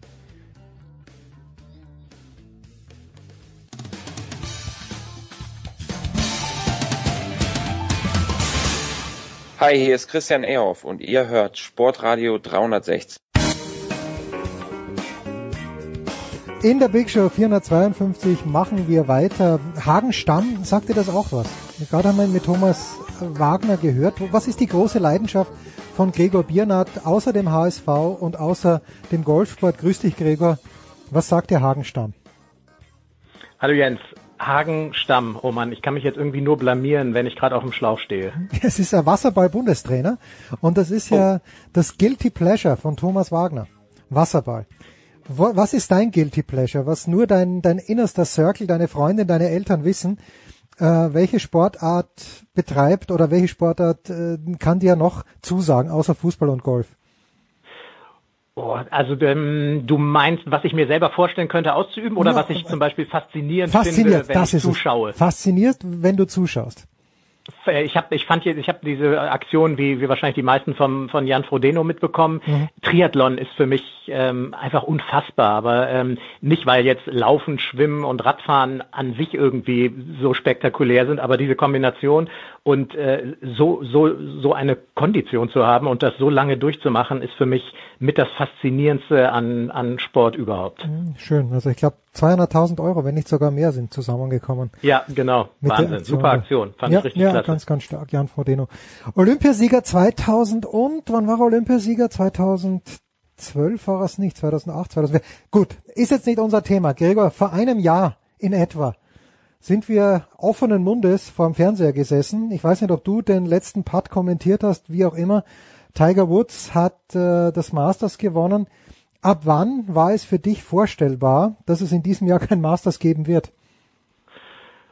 Ähm, Masters, mein Gott, ich verliere irgendwie schon so richtig die Zeit. Es, ähm, ja, es geht ähm, alles so schnell und es, irgendwie ja, vergeht ja. die Zeit nicht, aber man denkt sich, so es sind schon 16 Wochen. Ja, genau, so, so fühlt sich auch irgendwie an. Ähm, ja, vor, vor, vor vier, fünf Wochen, ähm, da sind, ähm, da sind ja dann Großveranstaltungen auch schon langsam angezweifelt worden und äh, logischerweise dann auch gleich Golfturniere und es war nach der nach der Players hatten sie dann, glaube ich, auch relativ mhm. ähm, zügig dann das Masters schon gecancelt und dann kam ja ein Turnier nach dem anderen dazu, aber ja, ja, so vor, vor drei, vier Wochen, das ist ja verhältnismäßig kurzfristig das Masters dann erst, erst geskippt worden. Aber klar, es ist ja auch, äh, es wäre ja auch jetzt gewesen. Es war ja auch eine kurzfristige Veranstaltung. Ja, ich habe ja am Mittwoch vor The Players ähm, die habe ich noch mit Adrian gesprochen und der hat gesagt, ja, ja, Golf wird gespielt und das, das hat dann nicht mehr so gut funktioniert. Ist es aus deiner Sicht, äh, wo liegt denn das größte Problem? Mal die Zuschauer sind doch das größte Problem, oder nicht? Ja, sehe ich auch so und ich sehe deswegen ähm, auch gar nicht so schwarz wie natürlich für andere Sportarten, was Golf angeht. Ähm, da gibt es tatsächlich auch schon Szenarien, ähm, dass Turniere natürlich erstmal ohne Zuschauer ausgetragen werden, aber auch sogar ohne ähm, Familienmitglieder, die sonst natürlich häufig dabei sind, ohne Manager, ohne irgendwen. Also da laufen dann wirklich ausschließlich ähm, Spieler und Caddies über den Platz und natürlich irgendwie dann ein paar Fernsehleute. Ähm, das geht beim Golf tatsächlich ganz gut. Äh, ich meine, beim Ryder Cup und beim Masters und bei allen Majors, wenn da 40, 50.000 Leute auf dem Platz pro Tag rumlaufen, ähm, da fehlt natürlich völlig die Stimmung. Das ist keine ja, Frage. Ja. Aber beim Golf kannst du es tatsächlich ganz gut machen, weil Golf ähm, hat äh, generiert seine Einnahmen nicht primär aus Zuschauer, ähm, aus Zuschauergeldern, aus Eintrittsgeldern, äh, sondern es ist ein, es ist ein TV-Sport. Also die European Tour erreicht mit mit ihren Übertragungen mehrere hundert Millionen Haushalte weltweit, die PGA Tour dann dementsprechend mal mindestens genauso viel. Hm. Also ich kann mir vorstellen, wenn sie das alles hinbekommen, ich weiß es nicht, wie sie es machen, die Spieler und die Caddies irgendwie regelmäßig testen, wie sie es beim Fußball dann ja auch vorhaben, äh, abgespeckte Fernsehteams, dann müsste man eigentlich wirklich ab Juli, August wieder spielen können und das ist im Moment auch der Plan auf den großen Touren. Ja, ähm, wer trifft diese, also mein, ich habe mit dem Tennis die gleiche Geschichte. Da berührt sich niemand, okay, da gibt's das Problem mit den balljungen Schiedsrichter, aber im Zweifel äh, braucht man keine Linienrichter und im Zweifel hebst du dir die Bälle auch selbst auf. Aber das Problem beim Tennis ist, wie du ja auch sagst, die Reiserei. Ist es für dich diese European Tour? Wie abgeschlossen ist die in sich? Wenn man jetzt sagt, okay, ich bin professioneller Golfer, ich fahre mit dem Auto von Spanien nach Deutschland irgendwann mal in, in zweieinhalb Monaten, Kriege ich da eine gescheite Tour zusammen und ist aus deiner Sicht diese Tour dann was wert? Es ist natürlich ja wirklich davon abhängig, wie die, wie die Reisebeschränkungen sich, äh, sich entwickeln in den, in den Ländern die nächsten Monate. Aber ich kann mir jetzt auch nicht vorstellen, dass in, in drei Monaten ähm, immer noch irgendwelche Länder komplett abgeschottet sind und niemand reinlassen. Aber es weiß natürlich, weiß natürlich kein Mensch. Also die European Tour ist ja so eine globale Tour, die ist halt wirklich in erster Linie darauf angewiesen, dass die Spieler ähm, reisen können ohne Beschränkung. Mhm. Auf der PGA Tour ist es so, dass die ähm, einfach auch den Rest des Jahres äh, sogar fast nur in, in den USA tatsächlich spielen. Und wenn, wenn Spieler dann einmal da sind und es sind viele Amerikaner oder auch ein paar Internationale, die einmal im Land drin sind, wenn die das dann nicht mehr verlassen, das könnte irgendwie schon alles hinhauen. In Amerika ist das so ein bisschen, ja, beängstigend. Da, da habe ich gestern von meinem Kollegen Irek erfahren, da entscheiden die Counties ähm, der jeweiligen hm. Austragungsorte, ob solche äh, Turniere und was für Veranstaltungen stattfinden können und nicht. Und die Vorsitzenden ähm, und die verantwortlichen Politiker von Counties, ja, ich will das jetzt, ich muss mich vorsichtig ausdrücken, die machen das wohl auch, sagen wir mal, eher sehr nebenberuflich. Also das sind jetzt auch wirklich alles überhaupt keine Experten und von denen ähm, ist die PGA Tour wohl auch sehr abhängig. Ähm, also das ist, es ist alles, ähm, steht wirklich alles noch unheimlich in Sternen. Auf der anderen Seite ist die PGA Tour ähm, ist ja fast wie eine wie eine Charity Tour. Da kommen bei jedem einzelnen Turnier ähm, hohe sechs- bis siebenstellige Beträge zusammen, die wiederum investiert werden in gemeinnützige Organisationen in diesen Counties. Deswegen müssten eigentlich die, die Regionen der Austragungsorte ein Interesse daran haben, dass die PGA Tour wieder spielt, weil das bringt einfach ein, ein Riesengeld in die, ähm, zumindest in die gemein, gemeinnützigen Kassen. Ähm, aber auf der anderen Seite klar, ähm, äh, Gesundheit, Gesundheit first, das ist das, was wir, das, das ist, was wir im Moment hören und ähm, deswegen muss man auch da wie in allen anderen Sportarten abwarten. Ende Juli, Anfang August ist wohl im Moment halbwegs realistisch angedacht. Drüben oder hier? Drüben. In erster Linie mal drüben. European Tour ist tatsächlich ähm, noch ein, ein ganz anderes Szenario. Ähm, also die PGA Tour wird wahrscheinlich im nächsten Jahr auch keine großartigen ähm, Abstriche machen, was Gesamtpreisgelder angeht. Die werden hoch bleiben, was ich gar nicht gedacht hätte, aber die PGA Tour hat in den letzten Jahrzehnten so gut gewirtschaftet und da ist es, wie gesagt, da hast du einfach Sponsoren, die reißen sich um solche Turniere, weil sie sich positionieren wollen. Das ist ähm, gut fürs Renommee. Du, die, die Firmen buttern eben direkt ähm, hohe Beträge in, ähm, in gemeinnützige Organisationen. Also da wird's, da wird's alles beim Alten bleiben. Aber die European Tour hat in den letzten Jahren schon immer wieder Sponsoren gesucht. Da sind jetzt Turniere schon ähm, schon abgesagt worden, die in ein paar Monaten stattfinden sollen, weil Firmen sagen, wir können nicht auf der einen Seite unsere Leute in Kurzarbeit schicken ja. und auf der anderen Seite dann acht Millionen Euro für ein, für ein Golfturnier für vier Tage ausgeben.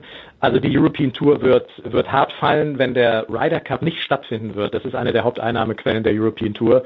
Dann sieht es um die ganze Tour wirklich richtig duster aus. Ähm, also das ist ganz wichtig, dass im Oktober zumindest in den USA der Ryder Cup gespielt wird und dadurch wieder Geld, Gelder in die Kassen kommen.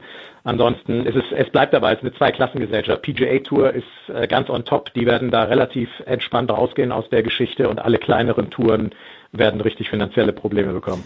Moment, Moment. Nur damit ich es verstehe. Die European Tour verdient auch mit, wenn der Ryder Cup nicht in Europa stattfindet, sondern in den USA. Ja, das sind, äh, das sind die Werbe, Werbeeinnahmen, TV-Gelder. Ich weiß nicht genau, wie die geteilt werden. Ähm, aber das ist, ist einer der Haupteinnahmequellen der European Tour als, als Mitveranstalter vom Ryder Cup. Hm. Wo ist Irek gerade, weil du Irek ansprachst? Ist er gerade in den USA oder ist der, äh, ist, ist der zu Hause und managt Sergio Kassier, wo auch immer er zu Hause ist? Ja, genau. Der ist, äh, der ist gerade zu Hause in Europa, in der Schweiz und äh, ah. mit dem habe ich gestern noch telefoniert. Der hat vor ein paar Wochen über diverse Umwege ähm, in dieser Players-Woche gerade noch einen der letzten Flieger irgendwie, wie er mir gesagt hat, über Miami, dann New York und dann in den letzten Flieger gekrabbelt in die Schweiz bekommen. Und äh, ja, der sagte mir gestern auch, unfassbar, ich kenne Irek jetzt seit Jahrzehnten und ähm, der kommt einfach wirklich nie zur Ruhe. Der hat mittlerweile, glaube ich, drei Telefone um sich rum, die aber auch alle der Reihe nach bimmeln. Und er sagt, mein Gott, ich werde jetzt meinen Keller aufräumen. Ähm, das ist auch was, was ich 20 Jahre vor mir hergeschoben habe, aber der kommt tatsächlich, glaube ich, auch so ziemlich zum ersten Mal in den letzten drei Jahrzehnten ein bisschen mehr zur Ruhe. Glaubst du denn? Weil äh, ich glaube ja keine Sekunde, dass jemand wie Rafael Nadal im Moment nicht mindestens drei, vier Stunden jeden Tag auf seinem eigenen Platz steht, den er sich selbst aussperrt, weil er eben die Möglichkeit hat in seiner Academy. Aber glaubst oder weißt du vielleicht sogar, dass die Topspieler trotz allem irgendwo eine Driving Range finden oder wie zufällig vom äh, benachbarten Golfclub den Schlüssel bekommen, dass sie dann halt eine unbeobachtete Runde spielen. Hm, ist tatsächlich so, dass, ähm, also zumindest in Deutschland, dass so Kaderspieler an gewissen Stützpunkten trainieren können. Ah, okay. äh, wenn ich das richtig verstanden habe. Und wir haben auch äh, mit der Caro Kaufmann eine Ladies European Tour Pro Ette im Golfclub bei uns in Marienburg und mhm. äh, die darf auch auf die Range.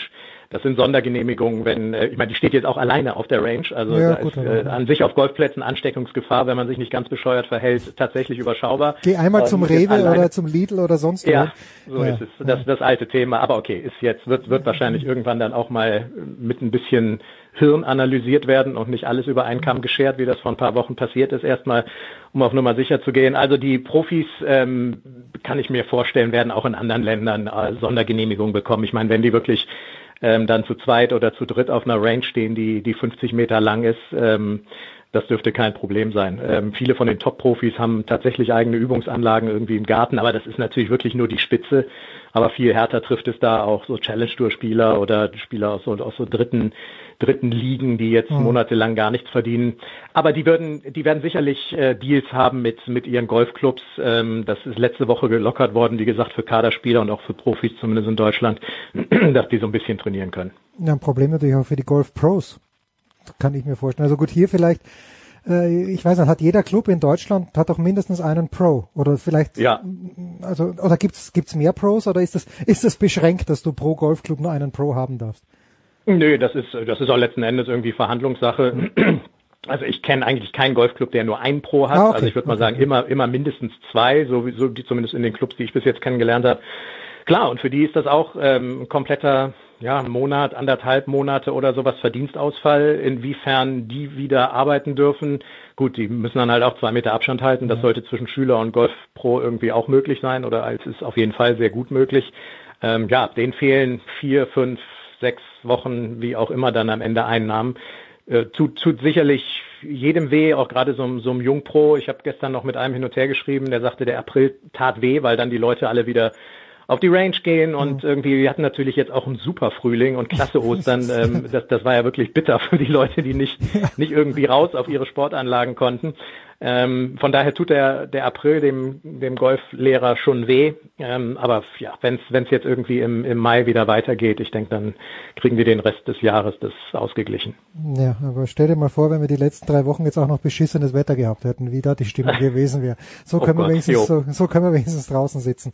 Jetzt weiß ja. ich vom Tennis, da wird ja alles versucht. Im Tennis ist ja immer die Geschichte, ja, die Saison ist zu lang und wir können auf keinen Fall länger als bis November spielen. Wenn es in diesem Jahr überhaupt noch weitergehen sollte, dann äh, ist, ist alles off limits. Also da könnte auch, wo es halt geht, im November, im Dezember gespielt werden.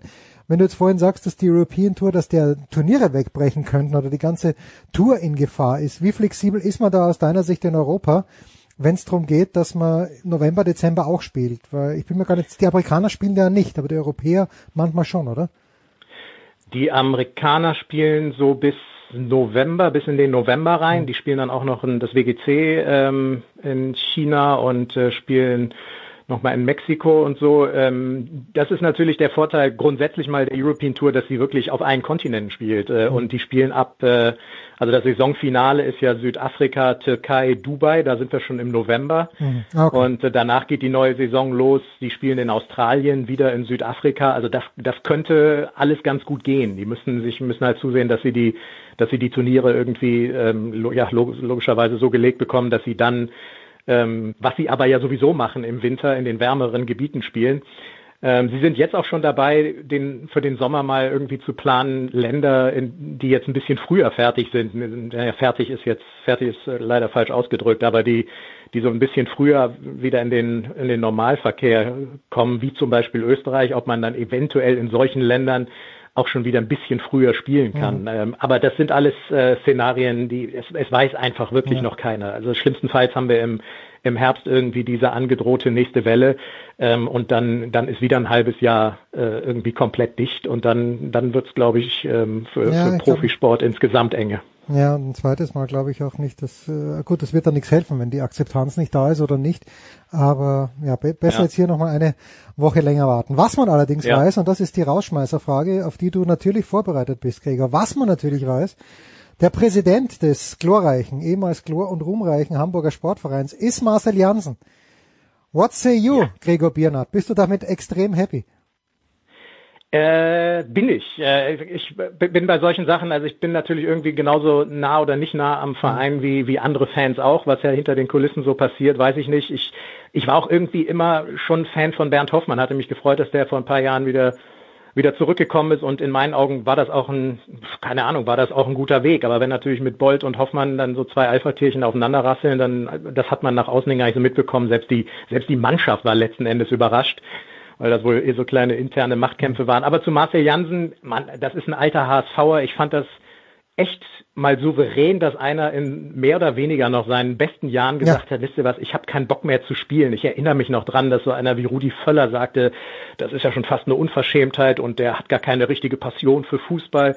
Der hat das gemacht, was sein Herz gesagt hat, worauf er Bock hatte und er hat sich nicht kaufen lassen und nicht mit neuen Millionenverträgen cashen lassen. Das fand ich schon mal prinzipiell einen richtig coolen Abgang von Marcel Jansen und außerdem ist er HSVer, ähm, ist ein cleverer Kerl, er ist ein Junger, du hast endlich mal einen, der, okay, ich nenne jetzt kein Alter, aber du, du hast einen, der viel näher vom Alter her ähm, an der Mannschaft auch dran ist, als, als einfach, keine Ahnung, Präsidenten, die unter Umständen noch nie gekickt haben oder 40 Jahre älter sind als die, als die Spieler. Von daher finde ich das äh, richtig cool und ähm, äh, stehe steh voll dahinter soweit. Das hören wir doch gerne. Und der ist ja nicht nur an den Spielern näher dran, altersmäßig, sondern wahrscheinlich auch an vielen Fans, die, die auch nachkommen. Vielleicht äh, auch da Auf jeden Fall. ein neues Verständnis. Gregor, ja.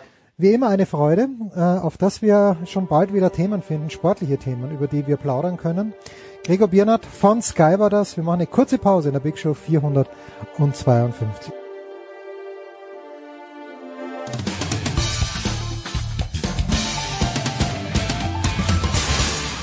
Grüß euch, da ist der Manuel Feller und ihr hört Sportradio 360.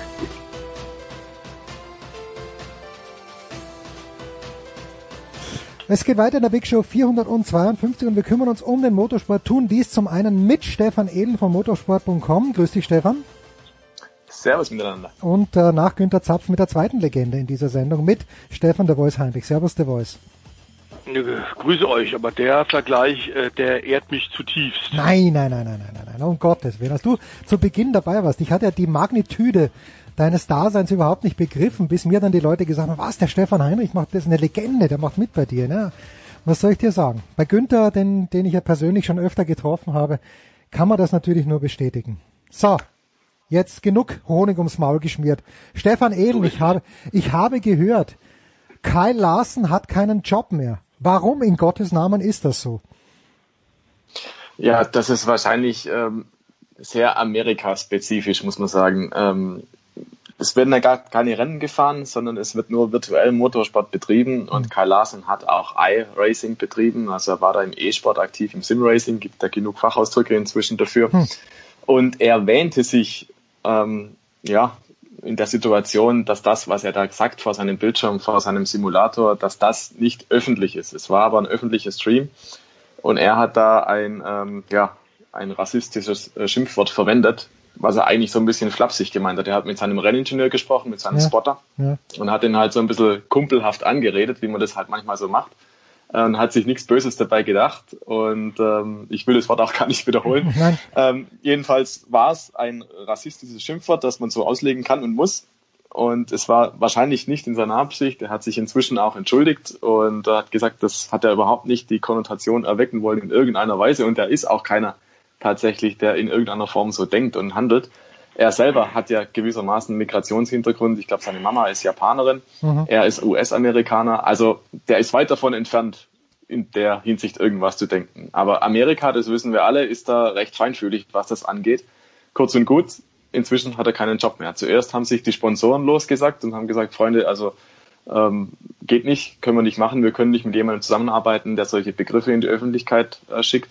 Dann hat auch sein Team gesagt, wir suspendieren ihn. Dann kam Chevrolet als Hersteller dazu und hat gesagt, äh, den Fahrer wollen wir nicht mehr. Und jetzt steht Kai Larsen auf einmal auf der Straße. Der ist einer der vielversprechendsten NASCAR-Talente überhaupt. Das ist ein hervorragender Fahrer. Der kann alles mit vier Rädern bewegen und das super schnell. Also das ist definitiv einer, dem man in Amerika zutrauen kann, dass der die Szenerie über, über Jahre hinweg mitbestimmt hätte. Vielleicht sogar mal eines Tages Meister geworden wäre im NASCAR Cup. Und jetzt ist eben die Situation, ja, er hat keinen Drive mehr, er hat kein Cockpit mehr aufgrund dieser dieser Äußerung, dieser unbedachten, dieser nicht ernst gemeinten, so würde ich es interpretieren, Äußerung, die er da getätigt hat.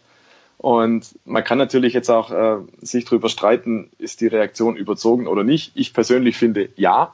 Wir alle wissen ja, Nesca und Amerika, das ist eine ganz kuriose Geschichte. Also auf der einen Seite hast du beim Daytona 500 zum Beispiel Präsident Trump zu Gast, ja, der ja durchaus auch als vielleicht umstritten gelten kann mit seinen alternativen Fakten und dergleichen mehr.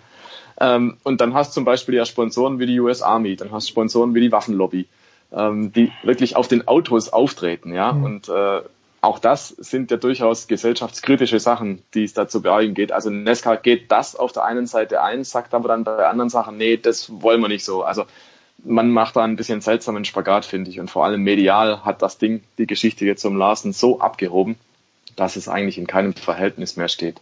Wir hatten auch schon wenige Tage davor die Situation, dass Baba Wallace ähm, bei iRacing eben auch äh, ein Rennen aufgegeben hatte nach Kollisionen mit, mit irgendwelchen Kollegen und hat dann gesagt, so, das, mir reicht, da tue ich nicht mehr mit. Und der hatte daraufhin auch einen Sponsor verloren. Also was wir da gerade erleben, ist ein bisschen eine kleine Farce, finde ich, ähm, vielleicht auch eine große durchlassen inzwischen, ähm, dass dieses Thema so hochgekocht wird, was da online passiert, ähm, dass es also eigentlich schon ja, jeder Relevanz spottet, die man da im echten Leben hat. Also mein persönliches Empfinden, der gute Kai Larsen hat das sicherlich nicht böse gemeint, sicherlich nicht absichtlich gemacht.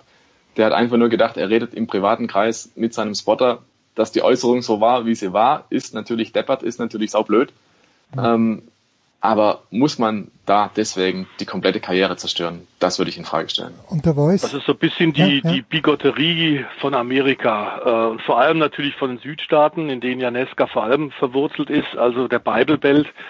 Ähm, das hat man sehr oft drüben und erlebt es als Europäer ähm, mit sehr hochgezogenen Augenbrauen und wundert sich. Also wenn man davon ausgeht, dass äh, etwa 80 Prozent also Pornofilme in Kalifornien entstehen und das eine Milliardenindustrie ist, auch was die Steuereinnahmen angeht. Auf der anderen Seite kannst du ähm, am, am Strand in Kalifornien darfst du nicht oben ohne sein, weil dann sofort die Polizei kommt und dich mindestens für einen Tag diese äh, hoffentlich gut gebaute Dame in Haft nimmt. Also das passt alles überhaupt nicht zusammen. Ähm, ich sehe es ähnlich wie der Stefan. Ähm, ich glaube, dass wir jetzt in aktuellen Zeiten der, der noch höheren politischen Correctness sind, ähm, gerade in Amerika, für, aus unserer Sicht absolut überzogen. Ich bin auch sicher, dass der Kai Larsen wieder ein gutes Cockpit kriegen wird. Mm, was mich ein bisschen an der ganzen Geschichte wundert, ist, dass tatsächlich Chip Ganassi, der eigentlich als extrem loyaler äh, Mann gilt, äh, Chip Ganassi, der das war auch Leute nach sieben, acht, neun Jahren, wie zum Beispiel Juan Pablo Montoya, dann auch mal feuert, aber er hat eigentlich extrem lange Geduld. Offenbar war der Druck, vor allem von Chevrolet und von Seiten der Sponsoren, so groß auf Chip, dass er den Keil hat entlassen müssen. Den hat er so ein bisschen als sein eigener fast, fast Ziehsohn hm. äh, empfunden und gesehen. Und dass er den jetzt entlässt, da sieht man, dass da hinter den Kulissen gewaltig Dampf offenbar tatsächlich gemacht worden ist und äh, unverhältnismäßig, nicht nachvollziehbar. Jeder, der äh, Kai Larsen kennt, weiß, der ist überhaupt kein Rassist. Ähm, und wie das manchmal so sein kann, äh, gerade wenn man, wenn man ähm, Tonleitungen hat, ob nun bei Simtech Racing, bei E-Racing oder auch beim Fernsehen, Radio, da kann jeder Journalist im Übrigen auch sagen, was, wie, wie, wie heikel das ist, wenn man nicht weiß, bin ich auf Sendung oder nicht gibt es eine schöne kleine Anekdote von unserem geschätzten Kollegen Manfred Janke. Hm. Äh, wir haben zusammen äh, ein Indycar-Rennen, ein Champ-Car-Rennen aus äh, äh, Homestead in Miami übertragen und hatten aber keine Rückleitung äh, aus äh, Europa von der Sendezentrale von der Eurosport in Paris. Das heißt, wir haben nur das Endbild gesehen, das Rennbild. Und dann wurden zwischendrin wurden wir per Countdown immer wieder darauf hingewiesen, jetzt kommt gleich eine Werbung, aber ihr seht die Bilder der Werbung nicht. Da bist du natürlich darauf angewiesen, dass du genaue Anweisungen kriegst. Das geht dann mit Countdown von 10 bis 0 und bei 0 musst du den Mund halten. Und nach der Werbung, die du eben in Amerika an der Rennstrecke nicht gesehen hast, sondern nur in Europa, hast du dann den Countdown auch wieder bekommen, 10 bis 0 und you can talk again. Du kannst wieder loslegen zu reden. Und einmal hat das der Manfred wohl nicht mitbekommen. Der Janke, wir saßen da relativ oben über der Haupttribüne, sehr schön, wunderbar alles zu sehen. Und er laborierte dann plötzlich über eine Dame mit großer äh, Spannweite, mit großer Brust. die einige Reihen vor uns unten saß. Sehr gut gebaut und äh, er sagte also, man, da, das sind aber auch Dinger und überhaupt. Und wir waren aber leider schon auf Sendung. Ich habe ihm mit Händen und Füßen versucht klarzumachen, äh, also die Sägezahntechnik direkt unterm Kinn am Hals, dass das jetzt bitte stopp, stopp, stopp und nicht mehr weiter. Da war das aber schon draußen. Und direkt nach der Sendung haben wir Anrufe, Anrufe bekommen von Kollegen Rainer Braun, von vielen, vielen Leuten, die sich totgelacht haben über das, was der Manfred da gesagt hat und gesagt haben, ja, und war die Dame tatsächlich so attraktiv? Das konnte ich nur bejahen. Ähm, und dann zwei Stunden später, wir waren zurück im Hotel, gab es ein längeres Gespräch mit der Frau von Manfred Janke, die dann anrief und sagte, sag mal, was macht ihr da eigentlich? Ja. So kann's gehen. Tja, das hat Frau Janke das wahrscheinlich schon seit Jahren vermutet, was er genau da macht. Und da hat sie dann die Bestätigung bekommen. Äh, die, die, die Nachfrage, die ich jetzt noch habe, äh, Stefan Eden, vielleicht an dich, so wie du es beschrieben hast, ist es nicht bezeichnend, dass zuerst die Sponsoren reagiert haben und dann Druck ausgeübt haben, vor eben Chip Ganassi, wenn Stefan schon sagt, das ist dann wie der Ziehvater, aber dass die alle so, dass der, der Druck in diesem Kessel so hoch ist, durch die Sponsoren, denen selbst wahrscheinlich nicht gut geht, dass man dann halt reagieren musste. Aber diese Reihenfolge finde ich schon interessant. Zuerst die Sponsoren, äh, die ja ein ganz, die, die ein breiteres Publikum wahrscheinlich bedienen als Nesca selbst, weil ähm, das Publikum bei Nesca dünkte mich doch sehr, sehr weiß zu sein, ganz grundsätzlich. Vollkommen richtig, die Einschätzung ist, ist zutreffend. Ähm, den genauen Hergang, wer jetzt wann sich wie distanziert hat, äh, ich glaube, das ist unheimlich schwierig auch aufzuschlüsseln. Aber fest steht, das Ding war live gestreamt im Internet. Das heißt, die Empörung begann in den sozialen Netzwerken und wir alle wissen, wie schnell sich sowas zum Shitstorm dann auswirken kann. Im Prinzip hat jeder die Möglichkeit heutzutage zu sagen, daran nehme ich Anstoß, an irgendwas, mhm. egal was. Mhm. Irgendwen stört immer irgendwas. Der tut seine Meinung kund in den sozialen Netzwerken und bam, irgendwas passiert. Und im Prinzip ist es dann ähm, ja, ja eine Art äh, Kettenreaktion, die da ausgelöst wird, weil irgendwann wird diese kritische Masse halt so groß, ähm, dass die Sponsoren reagieren müssen, wenn sie nicht einen Shitstorm haben wollen. Das heißt, sobald dieses Ding in Bewegung gesetzt war in den sozialen Medien, war im Prinzip klar, worauf es hinausläuft. Irgendwann werden die Sponsoren sagen müssen, wir distanzieren uns ausdrücklich. Ähm, so ist ja die offizielle Verlautbarung dann immer von diesen äh, Äußerungen und äh, dann war im Prinzip auch klar, dass das Team dann folgen muss. Dann Chevrolet als Hersteller sitzt ebenfalls in dem Paket drin. Also das eine bedingt dann immer das andere. Und zum Schluss hat im Prinzip äh, der Teamboss gar keine andere Möglichkeit mehr, als zu sagen, ich muss den Fahrer rauswerfen, weil die Sponsoren haben sich von dem losgesagt. Wenn ich aber äh, diesen Fahrer behalte, dann habe ich dieses Auto nicht mehr finanziert. Die Sponsoren, das ist wiederum die Krux an der ganzen Geschichte, haben gesagt, nee, mit dem Fahrer wollen wir nicht mehr. Die haben nicht gesagt, wir, wir verlassen das Team, wir kündigen den Vertrag auf. Nee, sie mhm. wollen nur den Larsen nicht mehr haben. Das heißt, der Chip Ganassi hat jetzt also eine ganz problematische Situation. Er mag den Larsen eigentlich, er wird den gern weiter halten.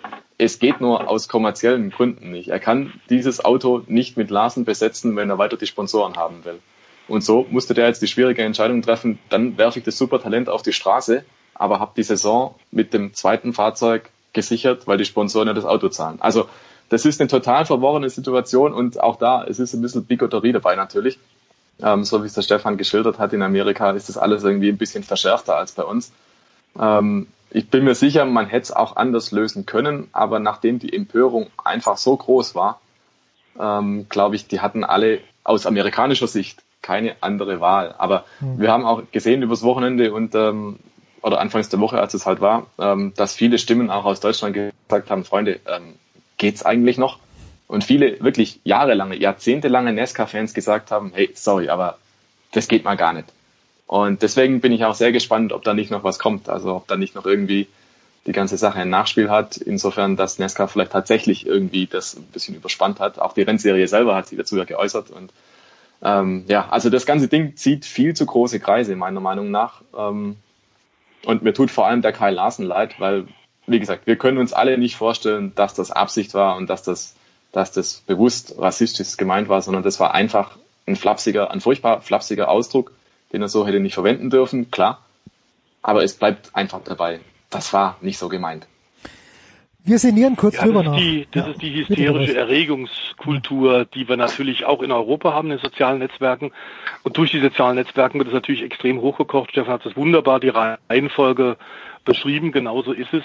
Und dann bleibt ja am Ende tatsächlich keiner Wahl. Gehen wir davon aus, dass so ein Auto, Einsatz eines Autos auch einen, eines reichen Geschäftsmanns wie Chip Ganassi so ein Auto, ein Nesca-Auto für die Cup-Saison, äh, kostet ihn bestimmt als Einsatzkosten ähm, 20 Millionen. Dollar. Ähm, wenn du das jetzt also, wenn du quasi Sponsoren hast, die auf der anderen Seite sagen, also wir wollen mit dir weitermachen, mit deinem Team, aber nicht mit dem Fahrer, dann wird, glaube ich, deine Loyalität zum Fahrer auf eine harte Probe gestellt bei solchen Summen, die da im Raum stehen. Ähm, das ist, glaube ich, schwierig. Ich glaube aber tatsächlich, dass der Karl Larsen so oder so wieder ein Cockpit finden wird und damit sein Talent wird beweisen können. Das lassen wir kurz sacken. Äh, es gibt ja auch in der Formel 1 ein kleines bisschen was zu besprechen und es sind, naja, sind, sind, na, ihr hört das gleich selbst. Kurze Pause.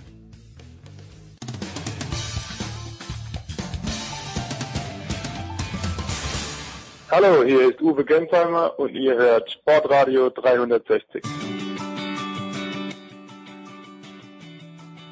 Zweiter Motorsportteil heute bei Sportradio 360, Big Show 452. Stefan Eden und Stefan Heinrich sind am Start. Ähm, lass uns mit den positiven Nachrichten anfangen. Äh, man kann es kaum glauben, aber Flavio Priatore, The Voice, wird seinen 70. Geburtstag erreichen. Äh, ich verbinde mit Flavio Priatore zwei Dinge. Äh, Benetton und Heidi Klum. Mhm. Äh, was habe ich übersehen? Äh, relativ viel, aber ah, okay, das Glamouröse, glaube ich, das Glamouröse zwischendrin. Und vor allem muss man sagen, ähm, Benetton, äh, Schrägstrich später Renault, äh, sollte man vielleicht auch mit, mit äh, Stefan in deinem Kreis, Jens, mit Stefan Ehlen noch ein bisschen weiter äh, auserklären, denn er war nicht nur erfolgreich, ähm, der jetzt 70-jährige äh, Sunny Boy, der äh, inzwischen den äh, Billionärsclub führt und da passt er wunderbar rein. Also der ist aus, ein bisschen aus der Zeit gefallen, wenn man heute die Formel 1 anguckt. Wir haben gerade über Political Correctness im NASCAR-Sport gesprochen, im, im Profisport allgemein. Da muss man sagen, so einer Flavio heutzutage kann man sich nicht mehr vorstellen als Formel 1 Teamchef, vor allem als Seiteneinsteiger, ähm, der tatsächlich vom Klamottenkonzern dann rüberkam und ein Jahr, nachdem er zum allerersten Mal beim Formel 1 Rennen war, dann zum Teamchef reingehoben wurde. Hm. Ähm, aber dass er ein sehr erfolgreicher Geschäftsmann ist, mit allen Ecken und Kanten, der extravagante Playboy, das kann man, glaube ich, sicherlich sagen und da wird Stefan zustimmen. Ja, da stimme ich absolut zu. Also ich fand auch Flavio Briatore war schon eine Bereicherung für die Formel 1. Da wird jetzt nicht jeder stimmen. Äh, zum Beispiel Ron Dennis gefällt das nicht. Gibt es auch wunderschöne Anekdoten, ähm, dass Flavio Briatore zu Beginn der 90er eben dann oder Ende der 80er in die Formel 1 kam zu Benetton. Und er hat dann mal schön geschildert, wie sein erstes Zusammentreffen mit Ron Dennis war. Der super korrekte, der hyperkorrekte Ron Dennis, der auf jede einzelne Silbe achtet, wenn er was sagt und der sein Team ganz genau strukturiert. Und dann kommt eben Flavio um die Ecke, ne, der Levemann, der alles so nimmt, wie es kommt und äh, Larifari macht. Und die haben überhaupt nicht zusammengepasst. Die sind total aneinander gerasselt. Also der McLaren-Teamchef und der Benetton-Teamchef, die waren sich von Anfang an Spinnefeind.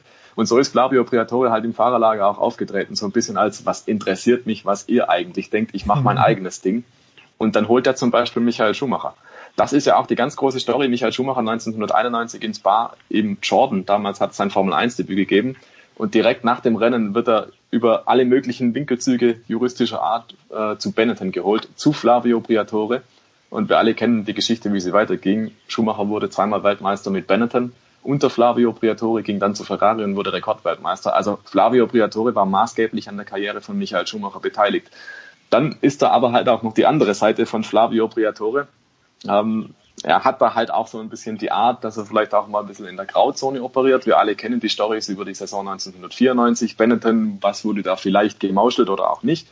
Und äh, wir erinnern uns sicherlich auch an den ersten Flutlicht Grand Prix in Singapur 2008. Und du, ich, ich nicht. Stichwort. Ich, Wenn jetzt das Stichwort Crashgate fallen lässt, okay, Jens, gut, ja, okay, ja. dann, dann klingelt es bei dir auch. Auch bei mir, ja. Also wir wissen, Flavio Briatore, äh, Pat Simmons und ähm, der Fahrer Nelson Piquet Jr., die haben damals eben diesen Crash initiiert. Ein absichtlicher Unfall, der dann eine Safety-Car-Phase herbeigeführt hat und prompt gewinnt der Teamkollege von Nelson Piquet, Fernando Alonso, dieses Rennen. Also das sind auch Geschichten, die unter Flavio Briatore entstanden sind. Also er hat dann durchaus auch einen zweifelhaften Ruf. Das ist sicherlich eine der größten Empörungen in der Geschichte der Formel 1 gewesen. Dieser Unfall, das kam exakt ein Jahr später dann raus. Also es war nicht sofort klar, dass das alles fingiert war. Ähm, aber das zeigt auch so ein bisschen eben, ja, der Flavio Briatore ist so ein bisschen zwischen Genie und Wahnsinn. Also der hat ein brutales Geschäftssinn, einen brutalen Geschäftssinn, auf jeden Fall. Aber eben, er ist auch so einer, der vielleicht so ein bisschen gangsterhaft auch manchmal mit seinen Methoden war und nicht immer wirklich eine weiße Weste sich bewahrt hat. Aber er ist definitiv einer, einer der großen Personen der 90er Jahre in der Formel 1. Und wenn man mal einfach zurückblickt, wie viele Teamchefs aus dieser Zeit sind einem in Erinnerung geblieben, da gibt's nicht allzu viele. Also da gibt's vielleicht noch Ron Dennis, da gibt's noch Frank Williams, da gibt's auch noch Jean Todt bei Ferrari. Und ansonsten tut man sich, glaube ich, sehr, sehr schwer, da die Namen aufzuzählen. Aber Flavio Briatore, den kennt man. Eddie Jordan wird mir noch einfallen. Oder war der davor? Oder Super, danach? ja. ja. Ja, völlig richtig, ja. Ähm, der Voice, weil, weil du sagst, so jemand wird es heute nicht mehr geben, weil Flavio Briatore eben zu wenig Ahnung von der Technik gehabt hat, haben wir jetzt nur noch Teamchefs, die technisch komplett beschlagen sind, die das Auto im Zweifel auseinander und wieder zusammenbauen könnten. Also momentan muss man sagen, im Motorsport insgesamt haben tatsächlich mehr und mehr die Technokraten das Sagen. Das ist zwar richtig, aber nicht unbedingt in der Formel 1. Ich glaube nur tatsächlich, dass so einer, äh, der mit, mit wehenden Fahnen und äh, mit vielen Damen links und rechts und immer Champagner in der Hand in der heutigen Zeit, bei denen so aufs Geld geguckt wird, da kommt, ähm, das würde, glaube ich, unter anderem von den Sponsoren und über den Druck der Sponsoren haben wir gerade in unserem Nesca-Teil bei dir Mhm. gesprochen. Äh, das würde einfach nicht mehr akzeptiert werden. Ähm, aber man muss dazu sagen, er war natürlich immer clever genug, sich gute Leute äh, zu holen. Michael Schumacher, da hat er übrigens Näschen für gehabt, plus gute Anwälte, die dann Schumacher tatsächlich aus dem Jordan-Vertrag rausgehauen haben. Ähm, er hat immer gute Techniker gehabt, wie zum Beispiel Tom Walkinshaw.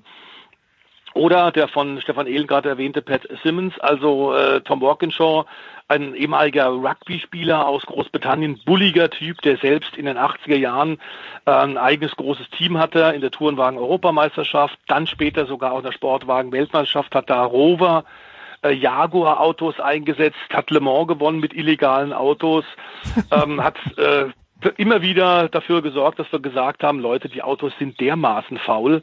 Was Porsche erlebt hat in der seligen Gruppe C-Zeiten, der hat sich die wildesten Tricks einfallen lassen, nur um die Autos erfolgreich zu machen. Teilweise auch unter Missachtung sämtlicher Sicherheitsregeln. Also ich erinnere mich, dass äh, die Verbrauchsformel der Gruppe C äh, ein maximales äh, zur maximalen äh, Benzintankgröße vorgeschrieben hat. Und Porsche hat ganz klar gesagt, wir haben einen sehr verbrauchsgünstigen Motor mit dem 962C.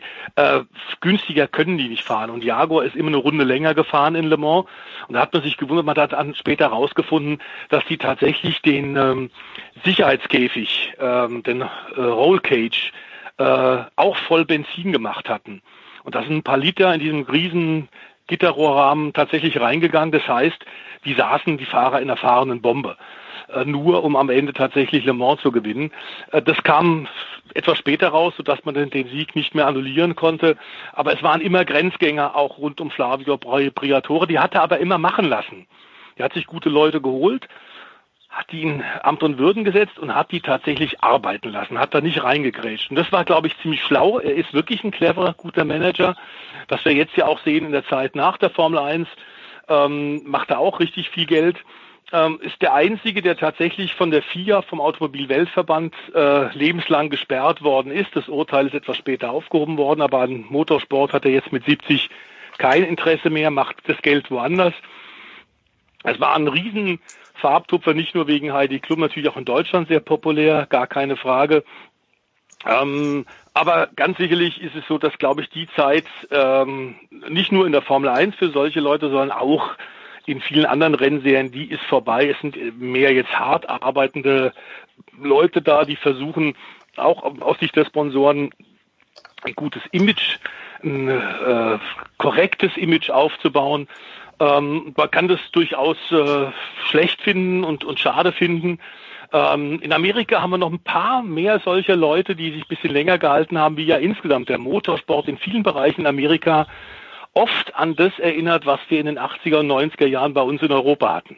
Hm. So, und jetzt kommen wir, also Flavio Briatore wollen wir feiern und eigentlich müssen wir auch Sterling Moss, Sir Sterling Moss feiern. Stefan Ehlen, es gibt ja immer die, die Sprüche, äh, mir fällt jetzt Phil Mickelson galt lange als derjenige Golfer, der beste Golfer aller Zeiten, der nie ein Major gewonnen hat. Mhm. Ähm, kann man dann bei Sterling Moss sagen, der beste Rennfahrer aller Zeiten, der nie Weltmeister geworden ist. Stefan Edel, fange ich mit dir mal an. Also wenn sich einer für diesen Titel qualifizieren kann, dann ist es, glaube ich, definitiv Sterling Moss. Der war viermal in Folge WM-Zweiter in der Formel 1 und dann die nächsten drei Jahre jeweils WM-Dritter. der ist gegen die Besten der damaligen Zeit gefahren und er war vor allem sehr, sehr vielseitig. Also ich glaube, er ist mit 16 Siegen einer der erfolgreicheren Piloten in der Formel 1. Er hat auch viele Nicht-WM-Rennen noch gewonnen, das muss man dazu sagen. Mhm. Also Läufe, die damals nicht zur Weltmeisterschaft gezählt haben, auch da war er sehr erfolgreich. Der war im Sportwagen erfolgreich, der ist Rallye gefahren, der ist Tourenwagen gefahren. Also damals zu dieser Zeit war das üblich, dass man neben der Formel 1 noch andere Rennserien bestreitet. Der hat teilweise bis zu 60 Rennen pro Jahr gefahren. Der war eigentlich überall und äh, zum Beispiel auch solche Sachen, die es heute nicht mehr gibt, diese Mille Miglia in äh, Italien, dieses 1000 Kilometer Rennen. In, in zehn Stunden hat er das runtergenagelt und gewonnen. Dieser Rekord steht bis heute. Also das sind so Sachen, die man alles mit Sterling Moss verbindet und er selbst äh, hat dann zum Ende seiner Karriere hin, also war eher ein zwangvolles Ende, weil er hat einen Unfall gehabt und äh, hat daraufhin gesagt, das war's dann für mich. Mhm. Ähm, und seit den 60er Jahren eigentlich war er Motorsportbotschafter und so ein Motorsportbotschafter, wie er im Buche steht. Also einfach ein Haudegen, ja, einer, der die ganz alte Zeit miterlebt und überlebt hat vor allem und äh, der überaus sympathischer Sympathieträger war für den Motorsport an sich, der immer gern gesehen war bei Veranstaltungen, weil du einfach gewusst hast, das ist einfach ein Racer. Der hat später in, in also so eine Anekdote ist zum Beispiel, hat er sich mal wieder in den Formel 1 reingesetzt in den äh, Brabham BMW von Nelson Piquet.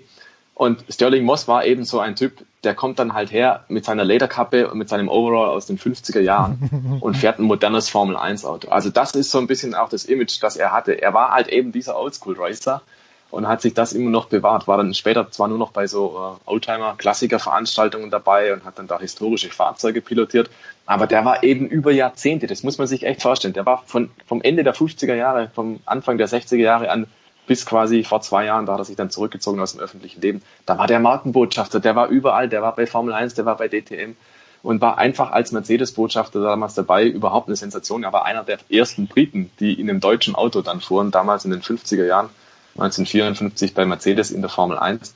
Und ja, er stand so ein bisschen im Schatten von Juan Manuel Fangio, das muss man ganz klar sagen. Aber ja, da war halt einer da, der noch erfolgreicher war. Und Juan Manuel Fangio hat halt die Titel gewonnen. Sterling Moss hat sie halt nicht gewonnen. Ähm, deswegen wird er halt nicht als Weltmeister geführt, aber die Hall of Fame, glaube ich, wäre nicht komplett, wenn man nicht Sterling Moss darauf nehmen würde, aufgrund seiner Vielseitigkeit und aufgrund dessen, dass er einfach über im Prinzip 70 Jahre den Motorsport so verkörpert hat wie kaum ein anderer. Der Voice, du hast ihn sicherlich öfter als einmal getroffen. Ja, ich habe ihn öfter, äh, öfter getroffen, auch öfter lang interviewen dürfen. Ähm, das war ein großes Vergnügen. Ähm, Stefan hat es ja gerade beschrieben, aber der konnte bis ins hohe Alter deine absolute äh, Passion für den Motorsport hervorragend vermitteln. Ähm, es trat dann immer dann auf mit seinen breiten bunten Hosenträgern. Aber sonst ein echter Sir und ist ja auch zum Ritter geschlagen worden aufgrund seiner großen Erfolge. Stefan hat es gerade gesagt, 16 äh, große Preise für im Übrigen fünf verschiedene Marken, was auch in der mhm. heutigen Zeit völlig ungewöhnlich ist. Und damit hat er mehr Formel 1 Rennen gewonnen als 17 der bisherigen 33 Formel 1 Weltmeister. Ähm, er war lange Zeit jetzt der älteste noch lebende Formel 1-Sieger, ähm, bis er jetzt eben am äh, Ostersonntag friedlich gestorben ist, eingeschlafen ist. Aber ich glaube, er war, war in den letzten Jahren dann doch aufgrund der Folgewirkung vom Goodwood-Unfall, der seine Karriere beendet hat, plus diverse andere Crashs, die er hatte. Er war immer einer, auch an seiner aktiven Zeit, der äh, auf maximale Attacke gefahren ist. Der mhm. ist nie auf Platz halten gefahren, äh, dazu war er ähm, sehr patriotisch, ist, äh, hat Ferrari-Angebot damals in der Formel 1 ausgeschlagen, um für britische Teams und für britische Hersteller zu fahren. Das hat ihm mit Sicherheit auch den einen oder anderen WM-Titel gekostet. Und, was man sagen muss, typische Britman Sportsmanship. Also der hat einen extrem großen Sportsgeist und hätte einmal Weltmeister werden können in dem einen Jahr, in dem er um einen Punkt den Titel verpasst hat ähm, weil sein Hauptgegner ähm, tatsächlich äh, disqualifiziert hätte werden sollen bei einem Rennen. Die Punkte hätten ihm dann gef gefehlt und da ist dann aber tatsächlich Sterling Moss zur Rennleitung gegangen und hat gesagt, nein, der Mike Hawthorne, der dann Champion wurde, ähm, der gehört nicht disqualifiziert. Äh, was die Stewards da gerade, die Sportkommissare sagen, stimmt nicht. Ich habe es gesehen, hat davor ein gutes Wort eingelegt und damit hat Mike Hawthorne seinen Platz behalten, die Punkte bekommen und ist Weltmeister geworden. Und Sterling Moss hat gesagt, ich habe das niemals bereut, Denn fair ist, Fairness ist das höchste Gebot neben aller Ehrgeiz zum Sport. Also er ist wirklich ein Champion, muss man sagen, ohne Krone, ein ganz, ganz großer Zweiter und man muss sagen, die gesamte Motorsportwelt trauert aktuell, denn das war ein echter, echter Typ. Und seitdem Sir Jack Brabham 2014 äh, gestorben ist, ein Australier, der am Ende ja lange in England gelebt hat, ähm, der ähnlich erfolgreich war, allerdings da, der konnte Weltmeister werden, haben wir nun also einen weiteren Sir verloren, ähm, nämlich Sterling Moss und äh, der wird fehlen, das ist gar keine Frage. Hm. Gut, dann äh, feiern wir. wir. Wir, wir können natürlich trotzdem feiern und ich glaube, das, was Stefan Ehlen gesagt hat und du ja auch der Voice, der ist 90 Jahre alt geworden und hat bis zu 60 Rennen pro Jahr bestritten. Das ist ein biblisch Wunder im Grunde genommen, weil damals ja zu der Zeit, wo er gefahren ist, die Sicherheitsvorkehrungen nicht ganz dem Standard entsprochen haben, der jetzt herrscht. Wenn ich da höre, Millimia in, in zehn Stunden und wenn der Rekord von damals noch gilt für heute, dann möchte ich nicht wissen, wie die damals durch die Ortschaften durchgebrettert sind. Und wie viele Leute? Ja, und er hat dann damals seine Freundin, seine deutsche Freundin eingeladen nach dem Rennen, ähm, ist mit ihr von äh, Italien, von Sizilien, da fand die, die das Rennen statt, mhm. bis nach Stuttgart gefahren, hat die da abgesetzt und ist dann ohne Schlafen weiter nach England gefahren. Also so ein harter Knochen war das.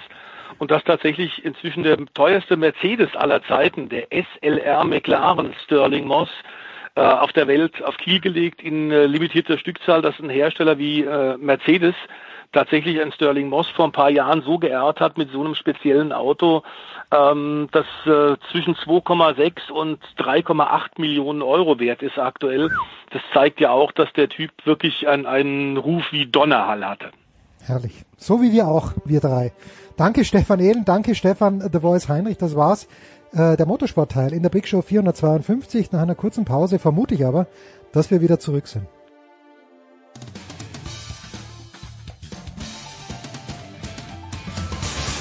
Hallo, hier ist Marc Girardelli und ihr hört Sportradio 360.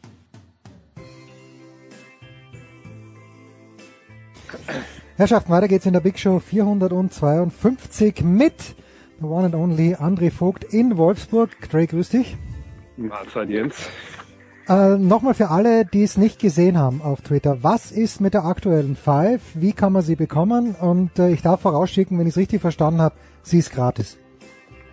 Genau, sie ist gratis für alle. Es wird sie nur als, als E-Mac geben. Den, den Link habe ich ehrlicherweise nicht im Kopf, aber wenn man auf Twitter mal guckt oder du wirst bestimmt dann retweeten, äh, findet man dann den Zugang.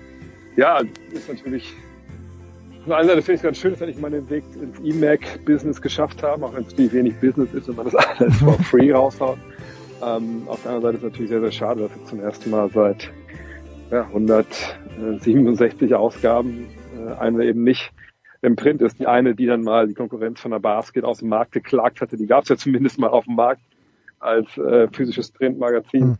Das wird bei der Ausgabe leider nicht so sein, was mich echt schmerzt. Aber naja, ich meine, ich glaube, muss man gar nicht großartig erklären. Momentan weiß ja niemand, wie wie es weitergeht, vor allem als wir die Entscheidung treffen mussten, oder als die Verlag die Entscheidung treffen musste, wusste ja auch niemand. Sind die Kioske überhaupt offen? Ne? Hm. Arbeiten Druckereien überhaupt? Und dann werden natürlich dann so Worst Cases durchgespielt und im Endeffekt kam man dann darauf zu sagen, okay, machen es halt nur als E-Mac, gratis für alle, auch wenn natürlich finanziell, wo man sich dann keine Druckkosten hat, aber natürlich schon, da kommt, kommt ja nichts rein. Ne? Du hast ja keine ja, Anzeigen jetzt drin, du hast ähm, eh kaum Anzeigen in dem Markt, ähm, keine, keine Erlöse. Von daher, ja, schwierig, aber ich hoffe mal, dass es dann ab der 169, die machen wir ja gerade, dass sich dann die große Michael Jordan Sonderausgabe sein, dass wir da dann hoffentlich beides machen. Also ähm, E-Mac und Print, das wäre zum Beispiel, das wäre mein, mein Wunsch, dass, dass wir das hinbekommen, aber wie gesagt, wer, wer weiß, was in den nächsten Wochen noch kommt.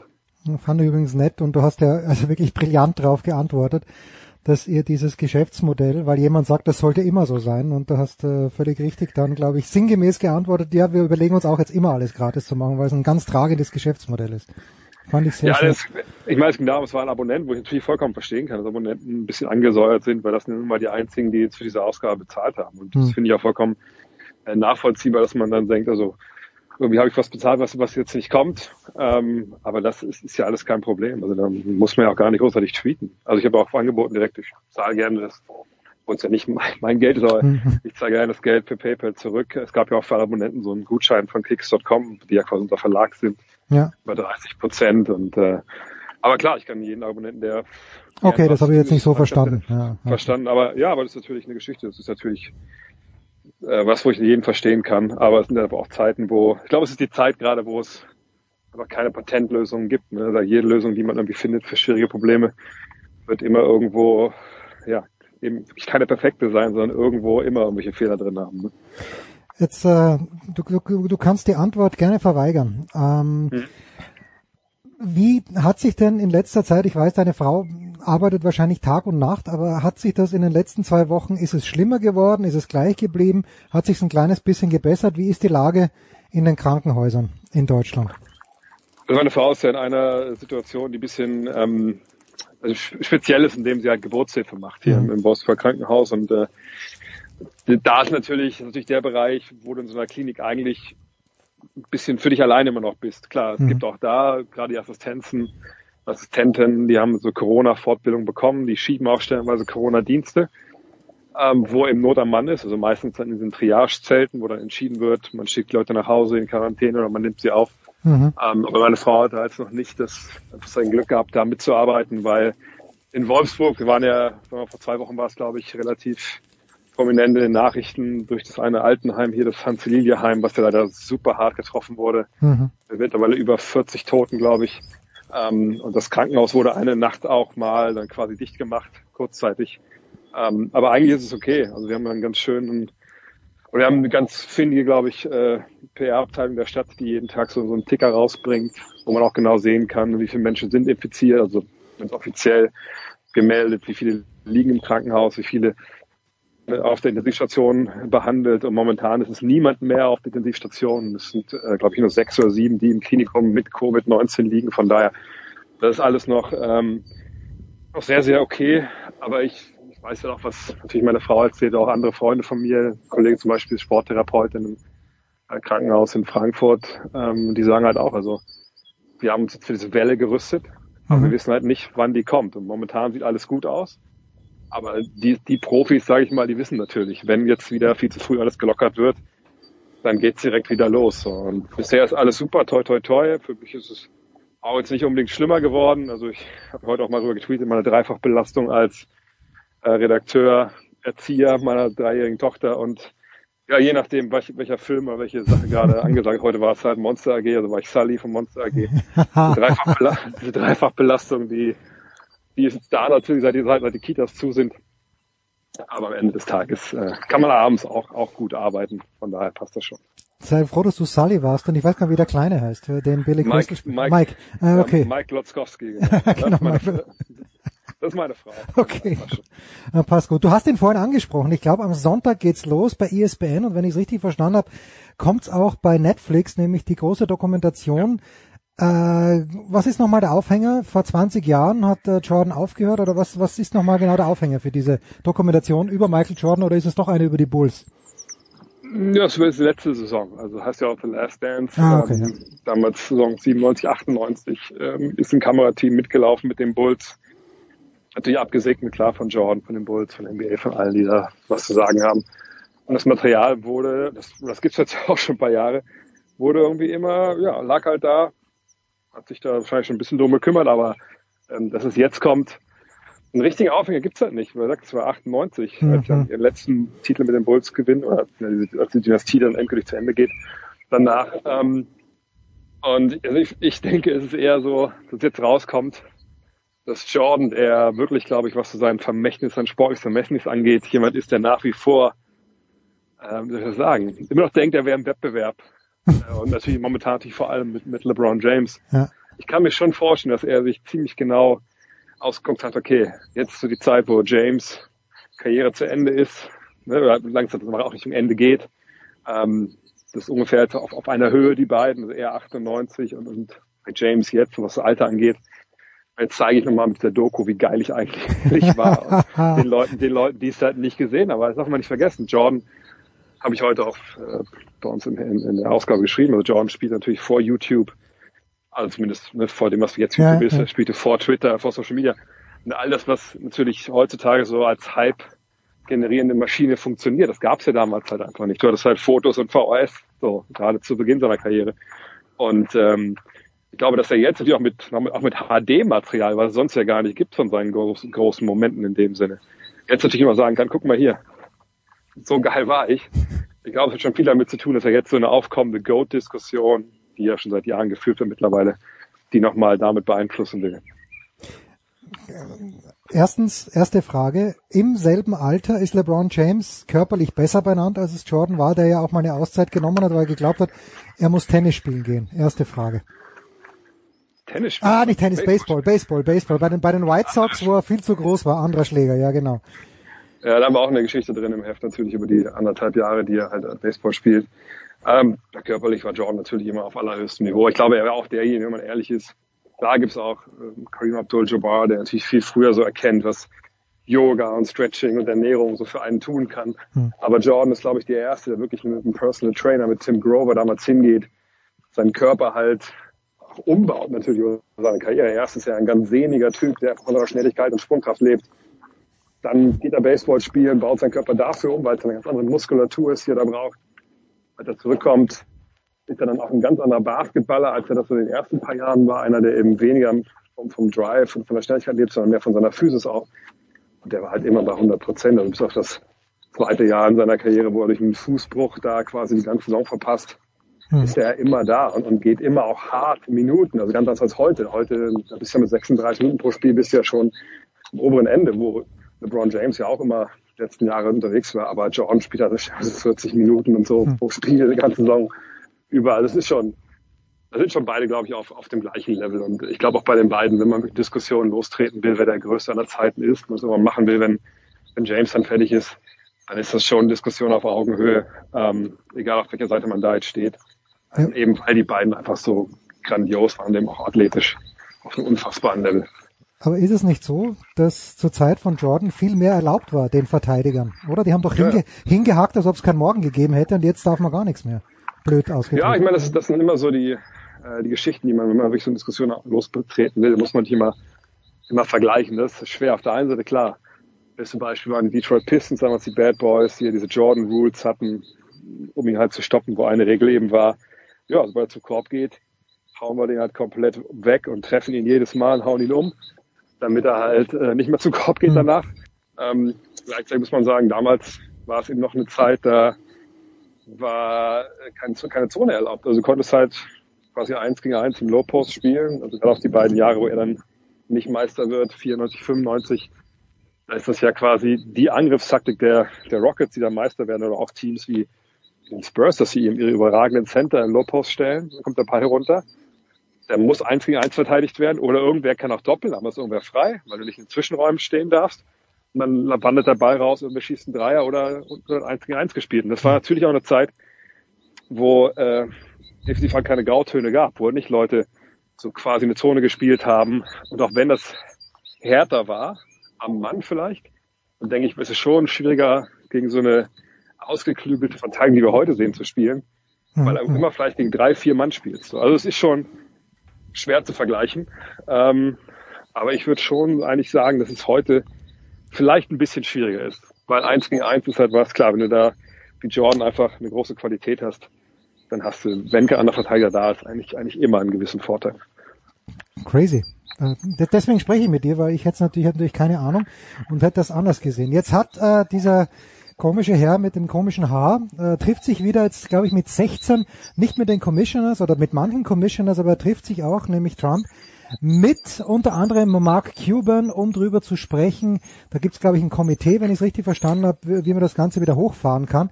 Wie optimistisch bist du, dass, weil ich glaube, Cuban und Trump ähm, nach ihrem Shark Tank gemeinsam, da haben sie sich vielleicht noch gut verstanden, danach geht bei den beiden nicht mehr viel zusammen. Wie, wie konstruktiv kann sowas sein? Also ich meine, dass natürlich ähm, der US-Präsident den Sport so schnell wie möglich wieder auf der Tagesordnung haben will, weil es natürlich auch ablenkt von anderen Problemen. Weil es natürlich ein klares Zeichen wäre für, hey, Normalität ist zurück. Das ist ja vollkommen klar. Aber ich, ich ähnlich wie in der, wie in der DFL auch hierzulande, ich kann es mir einfach nicht vorstellen, hm. dass wir an einen Punkt kommen, ähm, wo man sagt, okay, also jeder kann sich testen lassen, sofort. Da kommen bald diese Antikörpertests, ähm, wo man die abwarten muss, inwiefern die wirklich äh, verlässlich sind. Aber selbst wenn die kommen, äh, wenn du Basketball spielen willst dann, oder je, egal welchen Sport du ausüben willst, du musst ja gewährleisten können, ey, keiner von denen hat halt diesen Virus und ist nicht ansteckend. Und da du halt früh im Verlauf der Krankheit nicht weißt, ob du ansteckend bist, weil du einfach keine, keine Symptome hast und trotzdem ansteckend sein kannst, Ja. da frage ich mich, okay, kommen wir an den Punkt, dass du, dass du jeden Tag testen kannst. Meine Uniklinik ist ja momentan so in Deutschland zum Beispiel, dass morgens die Leute, die da arbeiten, reinkommen, werden getestet. Mhm. Abends ist das Resultat da und diese Tests, diese PCR-Tests äh, sind so empfindlich, dass du, wenn du abends dann positiv bist und am Tag vorher was du negativ, kannst du sagen, okay, bleibt ihr zu Hause, ihr wart noch nicht anstecken, ist alles cool. Aber das ist natürlich äh, ne, ein Sonderfall. Eine Uniklinik mit einem Labor, wo die Kapazitäten auch da sind, wo es ja auch essentiell ist, dass diese Menschen halt arbeiten können und niemand anders gefährden. Wie kann man dann rechtfertigen zu sagen, wir machen das jetzt für, für die Profisportarten? Das wäre dann nicht nur die NBA mit, mit ihren, ja, sagen wir mal, roundabout 500 Spielern, ein bisschen mehr sind es auf jeden Fall, Trainern. Ja. Dann hast du noch ähm, ja, die Physiotherapeuten, das sind alle Leute, die damit rum, das sind ja mittelständische Unternehmen jeweils. Dann hast du nicht nur Basketball, da hast du auch noch über Baseball, da redest du über Football. Und da kommst du halt super schnell auf so eine Zahl, wo ich denke, diese Tests sind einfach nicht da. Und wie willst du die denn anderen Leuten, die wirklich vielleicht essentiell, essentielle Jobs haben, denen vorenthalten? Gleiche für die DFL. Das war die Zahl, glaube ich, 20.000 Tests, die man bräuchte. Also ganz ehrlich, also, wer, wer, wer da noch dann sich ein Bundesligaspiel im Fernsehen anschaut, man weiß, äh, Leute, die wirklich krank sind, kriegen den Test nicht. Aber wir haben 20.000 Tests für die, für die Bundesliga. Sorry, also das ist für mich eine Entfremdung dann von der Realität, was natürlich die DFL und der Fußball in den letzten Jahren eh äh, vorantreiben. Mhm. Aber das wäre natürlich dann, also für mich wäre das eine absolute Katastrophe, wenn, wenn, wenn die DFL das durchzieht. Es sei denn, wir haben genug Tests für alle, das ist kein Problem, aber solange das so ist, denke ich, müssen wir alle in den Spiegel schauen und sagen, gut, dann müssen wir erstmal ohne Sport auskommen. Und ich gehe nach wie vor davon aus, was die NBA angeht, dass wir dieses Jahr, ähm, glaube ich, wirklich keinen kompetitiven Basketball mehr sehen werden. Hm. Ja, da traue ich eben dem Trump nicht. Ich traue ihm sowieso nicht. Da, da, da vielleicht, dass er mit der Brechstange was macht. Aber ich Ja, vor allem, sorry, Unterbrecher, aber du musst auch sagen, ich meine, in den USA ist ja auch so, wenn die wirklich das jetzt warm machen und sagen, wir machen wieder auf, so ad hoc einfach, ne, wir öffnen das. Klar, jetzt sagen viele Gouverneure auch, die, die, die, die bei den Demokraten unterwegs sind, nee, machen wir nicht. Also kann er sagen, was er will, in Washington machen unser Ding. Aber es wären ja genug republikanische Staaten wahrscheinlich zu sagen, ja, Ja. wenn der Chef sagt, so, wir machen es auf, dann machen wir es jetzt auf. Und dann rennst du ja genau wieder in so eine, so eine Welle mit rein. Klar, hoffentlich tragen die Leute dann Masken und so und halten sich an die Abstandsregeln und alles. Aber das kann ich mir nicht vorstellen, dass das in so einem Maß passiert, dass du eben nicht die nächste, die nächste Welle hast. So. Und dann kannst du sowieso nicht zurückkehren zur Normalität und, und zum, zum Sport. Also es ist für mich eine Situation, die man so einfach nicht lösen kann momentan. Dre, dann lass mich noch ganz zum Abschluss die, die Kurve kriegen. Wir haben gerade vorhin, Thomas Wagner hat sein Guilty Pleasure endlich bei uns ausleben können, denn er hat mit Hagen Stamm, dem Wasserball-Bundestrainer, gesprochen auf Vermittlung von Sebastian Kaiser hin. Wir wissen von Wagner, Wasserball ist schon immer wirklich sein Guilty Pleasure. Was ist, wir wissen Fußball bei dir, wir wissen natürlich Basketball bei dir, aber was ist dieses eine, diese eine Sportart, von der wir nichts wissen, aber an der du unfucking fassbar viel Freude hast? Hm, schwierig, wir hatten ja vor ein paar Jahren schon mal beim Thema Olympia äh, Sch- Das Reiten war's, oder? Das Reiten war's, ja, ja, ja. Fetisch, äh, haben wir mal thematisiert. Äh, ja, das kann man sich auch angucken. Allerdings habe ich jetzt über meinen Bruder eine, eine Sportart entdeckt, wo ich den Namen nicht vergessen habe. Das werden bestimmt die Hörer, äh, die das mitteilen, kannst du mir nächstes Mal erzählen. Und zwar, es gibt einen Sport, der in Indien, glaube ich, in Pakistan betrieben wird. Das sieht so ein bisschen aus wie, ähm, wie Völkerball. Also die stehen sich halt quasi gegenüber in so Feldern. Ne? Mhm. Da ist halt auch kein Netz dazwischen und nichts. Und ähm, ich glaube, du musst irgendwie rüberlaufen und die irgendwie berühren, so fangmäßig. Okay. Aber du musst halt, du darfst halt nur ins andere Feld rüber, wenn du die Luft anhältst. Und das ist, also ich muss noch erklären, mein Bruder hat mir äh, über seine Lebensgefährtin so, so eine, so eine, ich nenne das immer die China-Box gesch geschenkt, das ist so eine, eine IP-TV-Box, Ja. wo alle möglichen Sender drauf sind, so natürlich so halb legal nur, aber ne. Und dann habe ich einfach mal durchgesäppt und hab dann diesen Sport gesehen. Mein Bruder guckt das auch ab und zu und meint, also, ja, musst du angucken, das ist Wahnsinn. Ich sag, Namen habe ich vergessen, vielleicht ist auch nicht so großes Guilty Pleasure dann, aber wenn ich da mal durchseppe, da bleibe ich meistens daran hängen, weil es einfach geil wenn die dann reinlaufen. Die müssen auch einmal genau, die müssen dann irgendwie auch irgendwas müssen die rufen, denn glaube ich die Kollegen, also das ist ein super abgefahrener Sport. Also wie gesagt, die Hörer werden es wissen. Also, würde ich sagen, das ist mein Guilty Pleasure. Schreibt uns bitte. At Dre Vogt auf Twitter, at Sportradio 360. Das interessiert mich jetzt auch. Ich gehe es gleich googeln. Dre, ich danke dir. Wir machen eine Pause in der Big Show 452.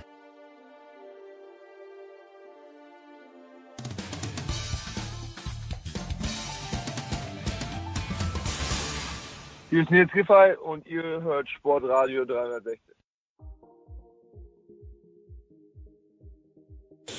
Weiter geht's in der Big Show 452. Zum Ende hin kommen wir wie immer zum Tennis, auch in diesen Tagen, wo vielleicht bald wieder privat gespielt werden darf, aber wie das mit den Turnieren weitergeht, das wissen wir nicht. Oder weiß es einer? Weiß es vielleicht der fantastische Alexander Waske von der Waske Tennis University in Offenbach. Alex, wie geht's dir? Äh, grundsätzlich sehr gut ähm, und sonst auch wie allen anderen, glaube ich. Viel zu Hause, ähm, kriege wenig Auslauf und darf nicht arbeiten. Ja, das ist natürlich ein bisschen bitter. Wir haben vor wenigen Tagen, du warst ja auch bei Kasi Live zu Gast und da war der Stefanos Tsitsipas, war auch, ich glaube sogar in der Sendung vor dir dran und der hat gesagt, naja, sie sind in der Muratoglu Academy zu acht. Wie schaut das in deiner Universität aus? Du sagst, du darfst nicht arbeiten, das heißt, die steht jetzt leer im Moment. Ja, bei uns ist geschlossen. Bei uns arbeitet keiner. Ähm, und die erste Spielerin, die jetzt eine Sondergenehmigung bekommen hat, ist die Jule Niemeyer. Die ist in diesem Perspektivkader Deutschland und die hat jetzt eine Sondergenehmigung, die darf trainieren. Ähm, jetzt sind wir noch am erörtern, wo die denn dann auch trainieren darf. Ähm, und dann darf die die ersten Bälle wieder schlagen. Aber ich denke, heute Abend kommt ja die Kanzlerin zu Wort. Vielleicht Ja. hören wir dann schon mehr. Ich glaube, sie wird mit Tennis aufmachen, so wie ich sie kenne. Das passt. Bevor wir zu den wichtigen Dingen kommen, lasst uns sagen, die Tennisplätze sind ab 2. April, äh, ab 2. Mai wieder offen. Alex, wen, ähm, ich weiß du hast Tommy Haas lange betreut auf der Tour, warst mit dem Jürgen Melzer auch unterwegs, äh, du warst mit Petra Matic unterwegs. Wen betreust du im Moment aktuell? Ähm, also ich habe keine Situation wie jetzt vorher. Der letzte Spieler, den ich lange betreut oder längere Zeit betreut hatte, war der Michael Moe. Mhm. Den habe ich ähm, bis äh, ähm, letztes Jahr äh, hatte ich den betreut und ähm, jetzt in den letzten Monaten bin ich um bin ich einiges gereist mit unseren guten Juniors, ähm, die jetzt also kurz davor sind, Profi zu werden und die sind, denke ich, sehr vielversprechend. Ich habe mit ähm, Klaus Eberhardt gesprochen, als in Oberhaching, die, da gab es so eine Einladung, wo eben über die Ausbaupläne berichtet wurde. Der hat ganz stolz erzählt, da bei den Australian Open, da waren doch mehrere deutsche Jugendliche am Start. Wenn du sagst jetzt der Übergang vom Junioren ins äh, Erwachsenentennis, wie zuversichtlich bist du da? Weil in den letzten Jahren, also der, der Rudi Molliker spielt sehr gut Tennis, aber so richtig angekommen scheint er mir ja noch nicht zu sein. Richtig. Hast du sehr gut analysiert, ja. ähm, der Rudi hat sicherlich ähm, das Talent, der hat auch die Schläge dazu, aber ähm, irgendwas scheint ja da nicht zu passen, ähm, weil ähm, irgendwie entwickelt sich sein Spiel nicht wirklich ähm, und die Ansprüche sind dann schon um einiges höher als die Weltrangliste Hm. und die lügt ja ähm, meistens nicht. Auf keinen Fall. Auf wen? Wenn du Julie Niemeyer sagst, äh, sagt mir natürlich auch etwas, ähm, wo, wo steht jetzt in ihrer Entwicklung, wie weit ist sie vom, von einem Weltranglistenplatz um die 150 entfernt, spielerisch? Spielerisch gar nicht. Ähm, ich, ich sehe ihr Potenzial viel höher als, als das. Die Jule hatte letztes Jahr ein, zwei Verletzungen, mit denen sie zu kämpfen hatte. Ähm, sie ist einmal ganz fies umgeknickt. Ähm, das ist auch eine bittere Sache gewesen. Es war ein Turnier, wo, wo sie sich mehrfach beschwert hat, dass der Platz zu schlecht ist und ähm, dass man hier nicht spielen sollte. Und wie es dann auch so passiert, bei 6-5 im dritten äh, rutscht sie, kommt dann voll in die Kuhle und knickt um und peng und ähm, das war schon bitter. Äh, das hat das hat sie doch einiges auch gekostet dann an Zeit und auch an Punkten. Ähm, aber die, von der bin ich ein Riesenfan. Äh, die hat spielerisch wahnsinnig viel zu bieten. Ähm, die hat so viel mehr als als viele andere Mädels, die jetzt nur Vorhand, Rückhand, Cross, Longline spielen. Die kann Spin spielen, die kann Kickaufschlag, die hat einen äh, sehr sehr guten Slice, die kann Stopp spielen. Ähm, also macht mir auch riesig Spaß, bei ihr zuzugucken. Ja? Sie greift an, sie spielt teilweise Surf-Volley, ähm, wahnsinnig variabel. Also das ist äh, für mich auch so ein Faktor. Da, da ist richtig viel Spielfreude drin und ähm, auf die, auf die halte ich sehr viel. Auch die Barbara Rittner hält sehr viel von ihr. Und da warte ich eigentlich drauf, dass es demnächst Peng macht und die durchgeht.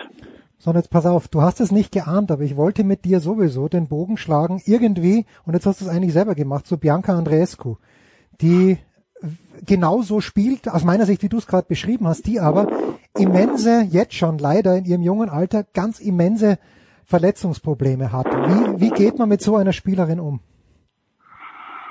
Ja, die Andreescu, die habe ich damals auch gesehen, die hat mir auch gut gefallen. Ähm, die habe ich, als ich mit Petra Matic beim ersten 25er war, wo die Quali spielen musste nach ihrer Verletzung, da hat die Andreescu in der Vorwoche Finale gespielt und oder sogar, glaube ich, sogar gewonnen und da fand ich die schon gut. Und dann habe ich mit, als ich mit Petco auf Tour war, hat, hatte ich die in Washington, hat die Petco gegen mich gespielt und da fand ich die sehr, sehr gut. Die Petco hat sie damals geschlagen, aber ich fand die wahnsinnig unangenehm als Gegnerin. Ja. Ähm, und die hat wirklich, die hat ein Spiel. Ähm, ist jetzt langsam ein bisschen viel Drama auch geworden um sie herum, finde ich, wie sie sich so äh, darstellt. Das, das nervt dann teilweise manchmal ein bisschen.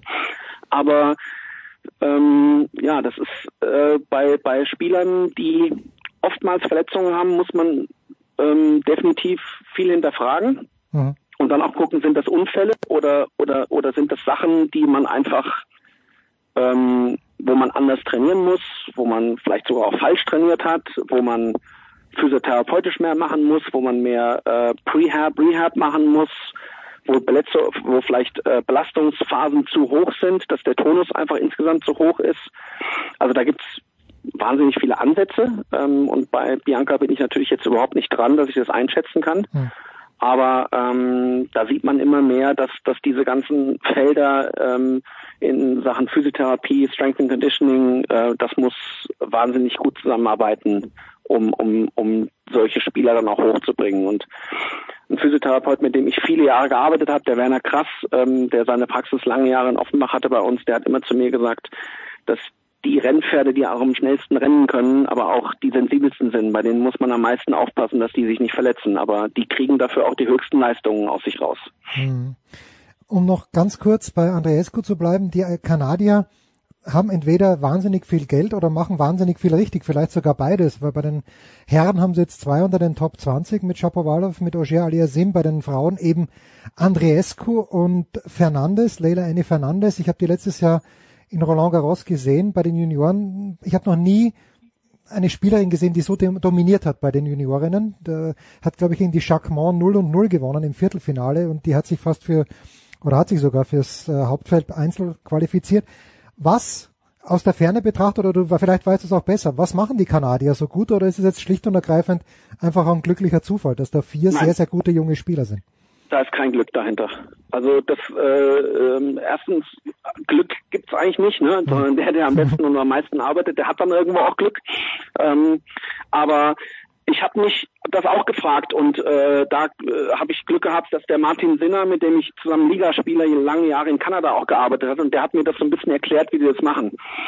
Die Kanadier, die haben im Endeffekt ähm, gewisse Rahmenlinien, die wollen wissen, was der Trainer macht, ähm, aber sie schreiben es ihm nicht vor. Aber wenn ich jetzt dort Trainer werde, dann ähm, muss das passen mit dem Spieler. Das heißt, der Spieler kann sich auch teilweise aussuchen, mit wem er arbeitet. Und dieser Trainer ist dann für ihn zuständig und der muss dann aber auch Report liefern an den Verband, wie und was er macht. Aber die sind nicht dann in diesem Sinne jetzt so fest angestellt, ähm, sondern die werden immer wieder fürs Projekt äh, dann auch ähm, projektbezogen eingesetzt, was mir halt ganz gut gefällt, mhm. weil ich mich dann auch echt beweisen muss und halt nicht ähm, einfach, weil ich seit so vielen Jahren schon dabei bin, dann einfach halt irgendwie was mache, sondern ich, die Spieler müssen auch davon überzeugt sein, mit einem arbeiten zu wollen. Okay, ja. Das gefällt mir sehr, sehr gut. Und so ähm, haben die eine wahnsinnig hohe Individualität und haben trotzdem eine Qualitätskontrolle, weil die halt schon, äh, die wollen die Turnierpläne sehen, die wollen wissen, woran wird gearbeitet, die wollen wissen, wo kann man helfen, was kann man tun. Und das sind andere Nationen uns weit voraus. Also in der Zeit, wo ich mit Michael Moore gearbeitet habe, da hatte ich das Vergnügen, dass ich mit der USTA zusammenarbeiten konnte. Die USTA hat einfach zwei IT-Spezialisten, die auch noch Tennistrainer sind, eingestellt, die mhm. rein und allein Statistiken, Videoanalysen und so weiter machen. Und ähm, mit denen kann man fantastisch zusammenarbeiten. Die, die unterhalten sich dann mit einem und dann wollen die auch wissen, okay, Alex, woran willst du denn jetzt arbeiten? Und ich hatte zum Beispiel, ich gebe dir mal ein, ähm, ähm, eine Idee da, Äh, beim Michael war es so, dass ich das Gefühl hatte und auch einige Zahlen mir angeguckt habe, dass er einfach mit dem zweiten Aufschlag nicht genügend Punkte gewinnt. Und ich habe vom Gefühl her gedacht, der serviert einfach zu viel Kick-Rückhand und das ist irgendwie ausrechenbar. Und das haben die dann genommen und haben das Ganze analysiert mit allen möglichen Hawkeye-Daten, alles, was sie statistisch, alles, was sie gefunden haben, alle Videos und die haben dann halt Computerprogramme, da lassen die das durchlaufen. Und dann hat er mir erklärt, okay, der Michael stand damals 99 in der Welt. Und dann hat er mir gesagt, wenn der, wenn der Michael sieben Zentimeter länger jeden zweiten Aufschlag serviert, dann gewinnt er, ich glaube, es sind sechs Prozent mehr zweite Aufschläge im Match Mhm. über das ganze Jahr verteilt. Und damit steht er 72 in der Welt, wenn du das hinkriegst. Wahnsinn. Und dann, das war so etwas, wo ich sage, okay, nur länger. Und das heißt, ja, sogar die Aufschläge, die jetzt auf der Linie sind, wenn die ins Ausgehen, aber dadurch geht seine Winning Percentage im zweiten Aufschlag so viel weiter nach vorne. Das musst du hinkriegen. Du bist vom Streuen her, das passt mit, mit Body, äh, Vorhand, Rückhand, immer wieder mal im Wechsel, aber das musst du hinbekommen. Das heißt, du bist dann der Filter. Du kannst dir mal nicht alles weitergeben und das ist ja das gleiche, glaube ich, auch die große Kunst beim On-Court-Coaching bei den Frauen. Ihr Coaches müsst ja Filter sein äh, und die Spieler nicht überfrachten. Was sagst du dann dem Mo? Flacher aufschlagen mit, mit mehr Wumms und äh, die sieben Zentimeter behältst du für dich oder erklärst du einem Spieler das wirklich ganz genau? Ja gut, das ist ja etwas, was jetzt nicht im Match passiert. Hm. Weißt du, das ist ja etwas, das habe ich für die Vorbereitung mir überlegt, wie ich das Ganze umsetze, was ich da ändern will, ähm, um das langfristig umzusetzen. Das ist ja jetzt nicht eine Situation, die in einem Match passiert, sondern das ist etwas Grundlegendes. Ähm, wenn du das jetzt für ein Match hast, da helfen die dir auch, solange du nicht gegen den Amerikaner spielst, geben die dir eine komplette Analyse von Matches, die sie finden, also auf Samt die letzten so und so viele Spiele, die sie haben, gegen Rechtshänder, ähm, dann geben sie dir das und das und das und dann guckt man sich die Zahlen an und naja, wenn einer 33 Prozent nach außen, 34% äh, im Körper und 32% aufs serviert, dann ist es egal. Ja. Aber manchmal findest du halt so Sachen, wo es raussticht, wo du wirklich siehst, oh, guck mal da. Das spielt er wirklich, wirklich oft. Also bei Breakball spielt er zu 74 Prozent auf einmal aufs Tee. Aha. Dann, das findest du dann. Und anhand dieser Zahlen kannst du halt viele Sachen auch ausmachen, erfolgreich du spielst. Bei Michael war es ganz klar, ähm, und das hat der Björn Simon gemacht, unser Head Coach. Der hat das rausanalysiert aus den Videoanalysen. Ähm, der Michael ist ein sehr, sehr dickköpfiger Spieler. Ja, und der glaubt auch, er weiß vieles besser. Und ich habe ihm halt immer gesagt, äh, Mike, du musst deine Vorhand einsetzen, deine Waffe. Und dann hat er gesagt, meine Rückhand ist so gut, ja, äh, mit der mache ich keinen Fehler. Und äh, er sieht das einfach anders. Und dann habe ich den, den Björn drauf angesetzt und dann haben wir ihm einfach mal gezeigt, wie sich das verhält, wenn er nach dem Aufschlag den ersten Ball mit der Vorhand spielt, im Gegensatz zu Rückhand. Und dann brauchten wir dieses Video und dann sitzt er da und denkt auf einmal, das gibt's doch gar nicht. Sag ich doch. Natürlich ist, hast du eine gute Rückhand, aber du gewinnst halt die Punkte nicht unbedingt. Du machst auch nicht unbedingt jetzt den Fehler mit der Rückhand, aber mit der Vorhand bist du am Drücker. Und dann haben wir ihm das gezeigt und dann danach hat er halt dann gesagt, okay, wir müssen jetzt dran arbeiten, ich muss meine Rückhand besser umlaufen. Dann sag ich, ja, gut. und dann haben wir das auch gemacht. Und das ist natürlich, du musst ja auch immer gucken, welcher Spieler was, welche Ansprache jetzt braucht und welcher Weg der beste ist. Und für ihn, für ihn war das wichtig, das schwarz auf weiß vor sich zu sehen. Ob, ob ich es ihm jetzt zehnmal erkläre oder nicht, war jetzt nicht so wichtig. Fascinating. Glaubst du, und es ging ja dann dieses Gerücht um, äh, zweiter Matchball von Federer in Wimbledon gegen Djokovic, ähm, dass Federer dort ein genaues Schema verfolgt habe mit diesem Angriff auf die Vorhand, den der Djokovic dann gut kontert. Djokovic hat ja lange mit, äh, vielleicht macht er sogar immer noch, mit diesem O'Shaughnessy zusammengearbeitet. Glaubst du, ja, aber glaubst du, dass jemand wie Djokovic in so einem Moment weiß, bei, bei 8-7 im Tiebreak, äh, nicht mehr im Tiebreak, aber Matchball gegen sich im Wimbledon-Finale nach knapp fünf Stunden oder waren es vielleicht schon fünf Stunden, dass ein Topspieler an sowas denkt in so einer Situation? Ja, ähm, tut er, aber trotzdem können alle Topspieler auch die andere Seite bedienen. Hm. Ja, aber du, wie gesagt, du findest Sachen. Also ich gebe dir jetzt nochmal ein Insight. Erste Runde, äh, US Open hat der Michael gegen Fonini gespielt. Mhm. Und äh, wir haben herausgefunden, dass der Fonini bei 15,40 zu weit über 70 Prozent Slice nach außen serviert. Mhm. Und das war Satzball, 5-4 Mike im ersten. Ähm, und dann gab es ein dermaßenes Vor- und Longline-Rohr, wo du einfach nur sagst, gut, der hat ja drauf gewartet auf den Aufschlag. Und das hat er auch. Und das kannst du natürlich, ob das jetzt bei 8-7 im fünften in seinem Kopf war. Ich glaube, bei so einem langen Match, da werden so viele Matchbälle und Satzbälle auch oder Breakbälle sein, wo der Roger auf die andere Seite serviert hat, weil er einfach mixt. Aber das ist auch irgendwo eine intuitive Frage. Und so ein Spiel kannst du nicht einfach nur, kein Mensch steht da und zählt jeden Aufschlag mit äh, während im Match. Ähm, da gehst du, du musst auch oft deiner Intuition folgen und du hast es doch oft bestimmt selber schon gehabt, dass du spürst, jetzt kommt der andere und der wird mir sicher in die Rückhand, ich weiß es vorher. Und so wird es der Novak wahrscheinlich gespürt haben. Aber natürlich musst du einen Gameplan haben und den erarbeitest du mit deinem Team. Und da musst du heutzutage in diese, in diese ganzen Sachen musst du reingucken. Das ist Wahnsinn. Das ist jedes Mal, wenn ich mit dir rede, das ist eine große Freude, weil ich, da, da lerne ich jedes Mal was. Finde ich fantastisch. Ich auch, ich auch. äh, ich sag dir, der, seitdem der Björn Simon bei uns Headcoach ist, ähm, habe ich auch noch viel dazu gelernt, weil der das wirklich sehr gut kann. Und der macht ja auch zum Beispiel die Analysen und Statistiken für das deutsche Davis Cup Team. Mhm, mhm. Und der, ähm, das ist fantastisch. Und ich sage jetzt nicht, dass das das Einzige ist, was zählt. Nein, du musst auch selber dich als Trainer hinsetzen und dir ein Video angucken oder wenn der noch spielt, guck dir ein paar Spiele selbst an, bekomme ein Gefühl dafür. Ähm, das muss alles irgendwo mit reinspielen. Aber man sollte es definitiv nicht missachten. Also man muss schon, jeder von uns hat irgendwelche äh, Patterns, die er immer wieder spielt oder die er gerne spielt oder lieber spielt. Und das sind Sachen, die sollte ich schon rausbekommen. Alexander Waske von der Tennis University in Offenbach. Äh, Alex, ich danke dir ganz, ganz herzlich. Das war die Big Show 452 bei Sportreiter 360. Ich, ich lege den Alex gerne auf Wiedervorlage, weil ich habe jetzt noch ungefähr 8 Millionen Fragen. Die klären wir bei anderer Gelegenheit. Das war die Big Show auf sportradio360.de.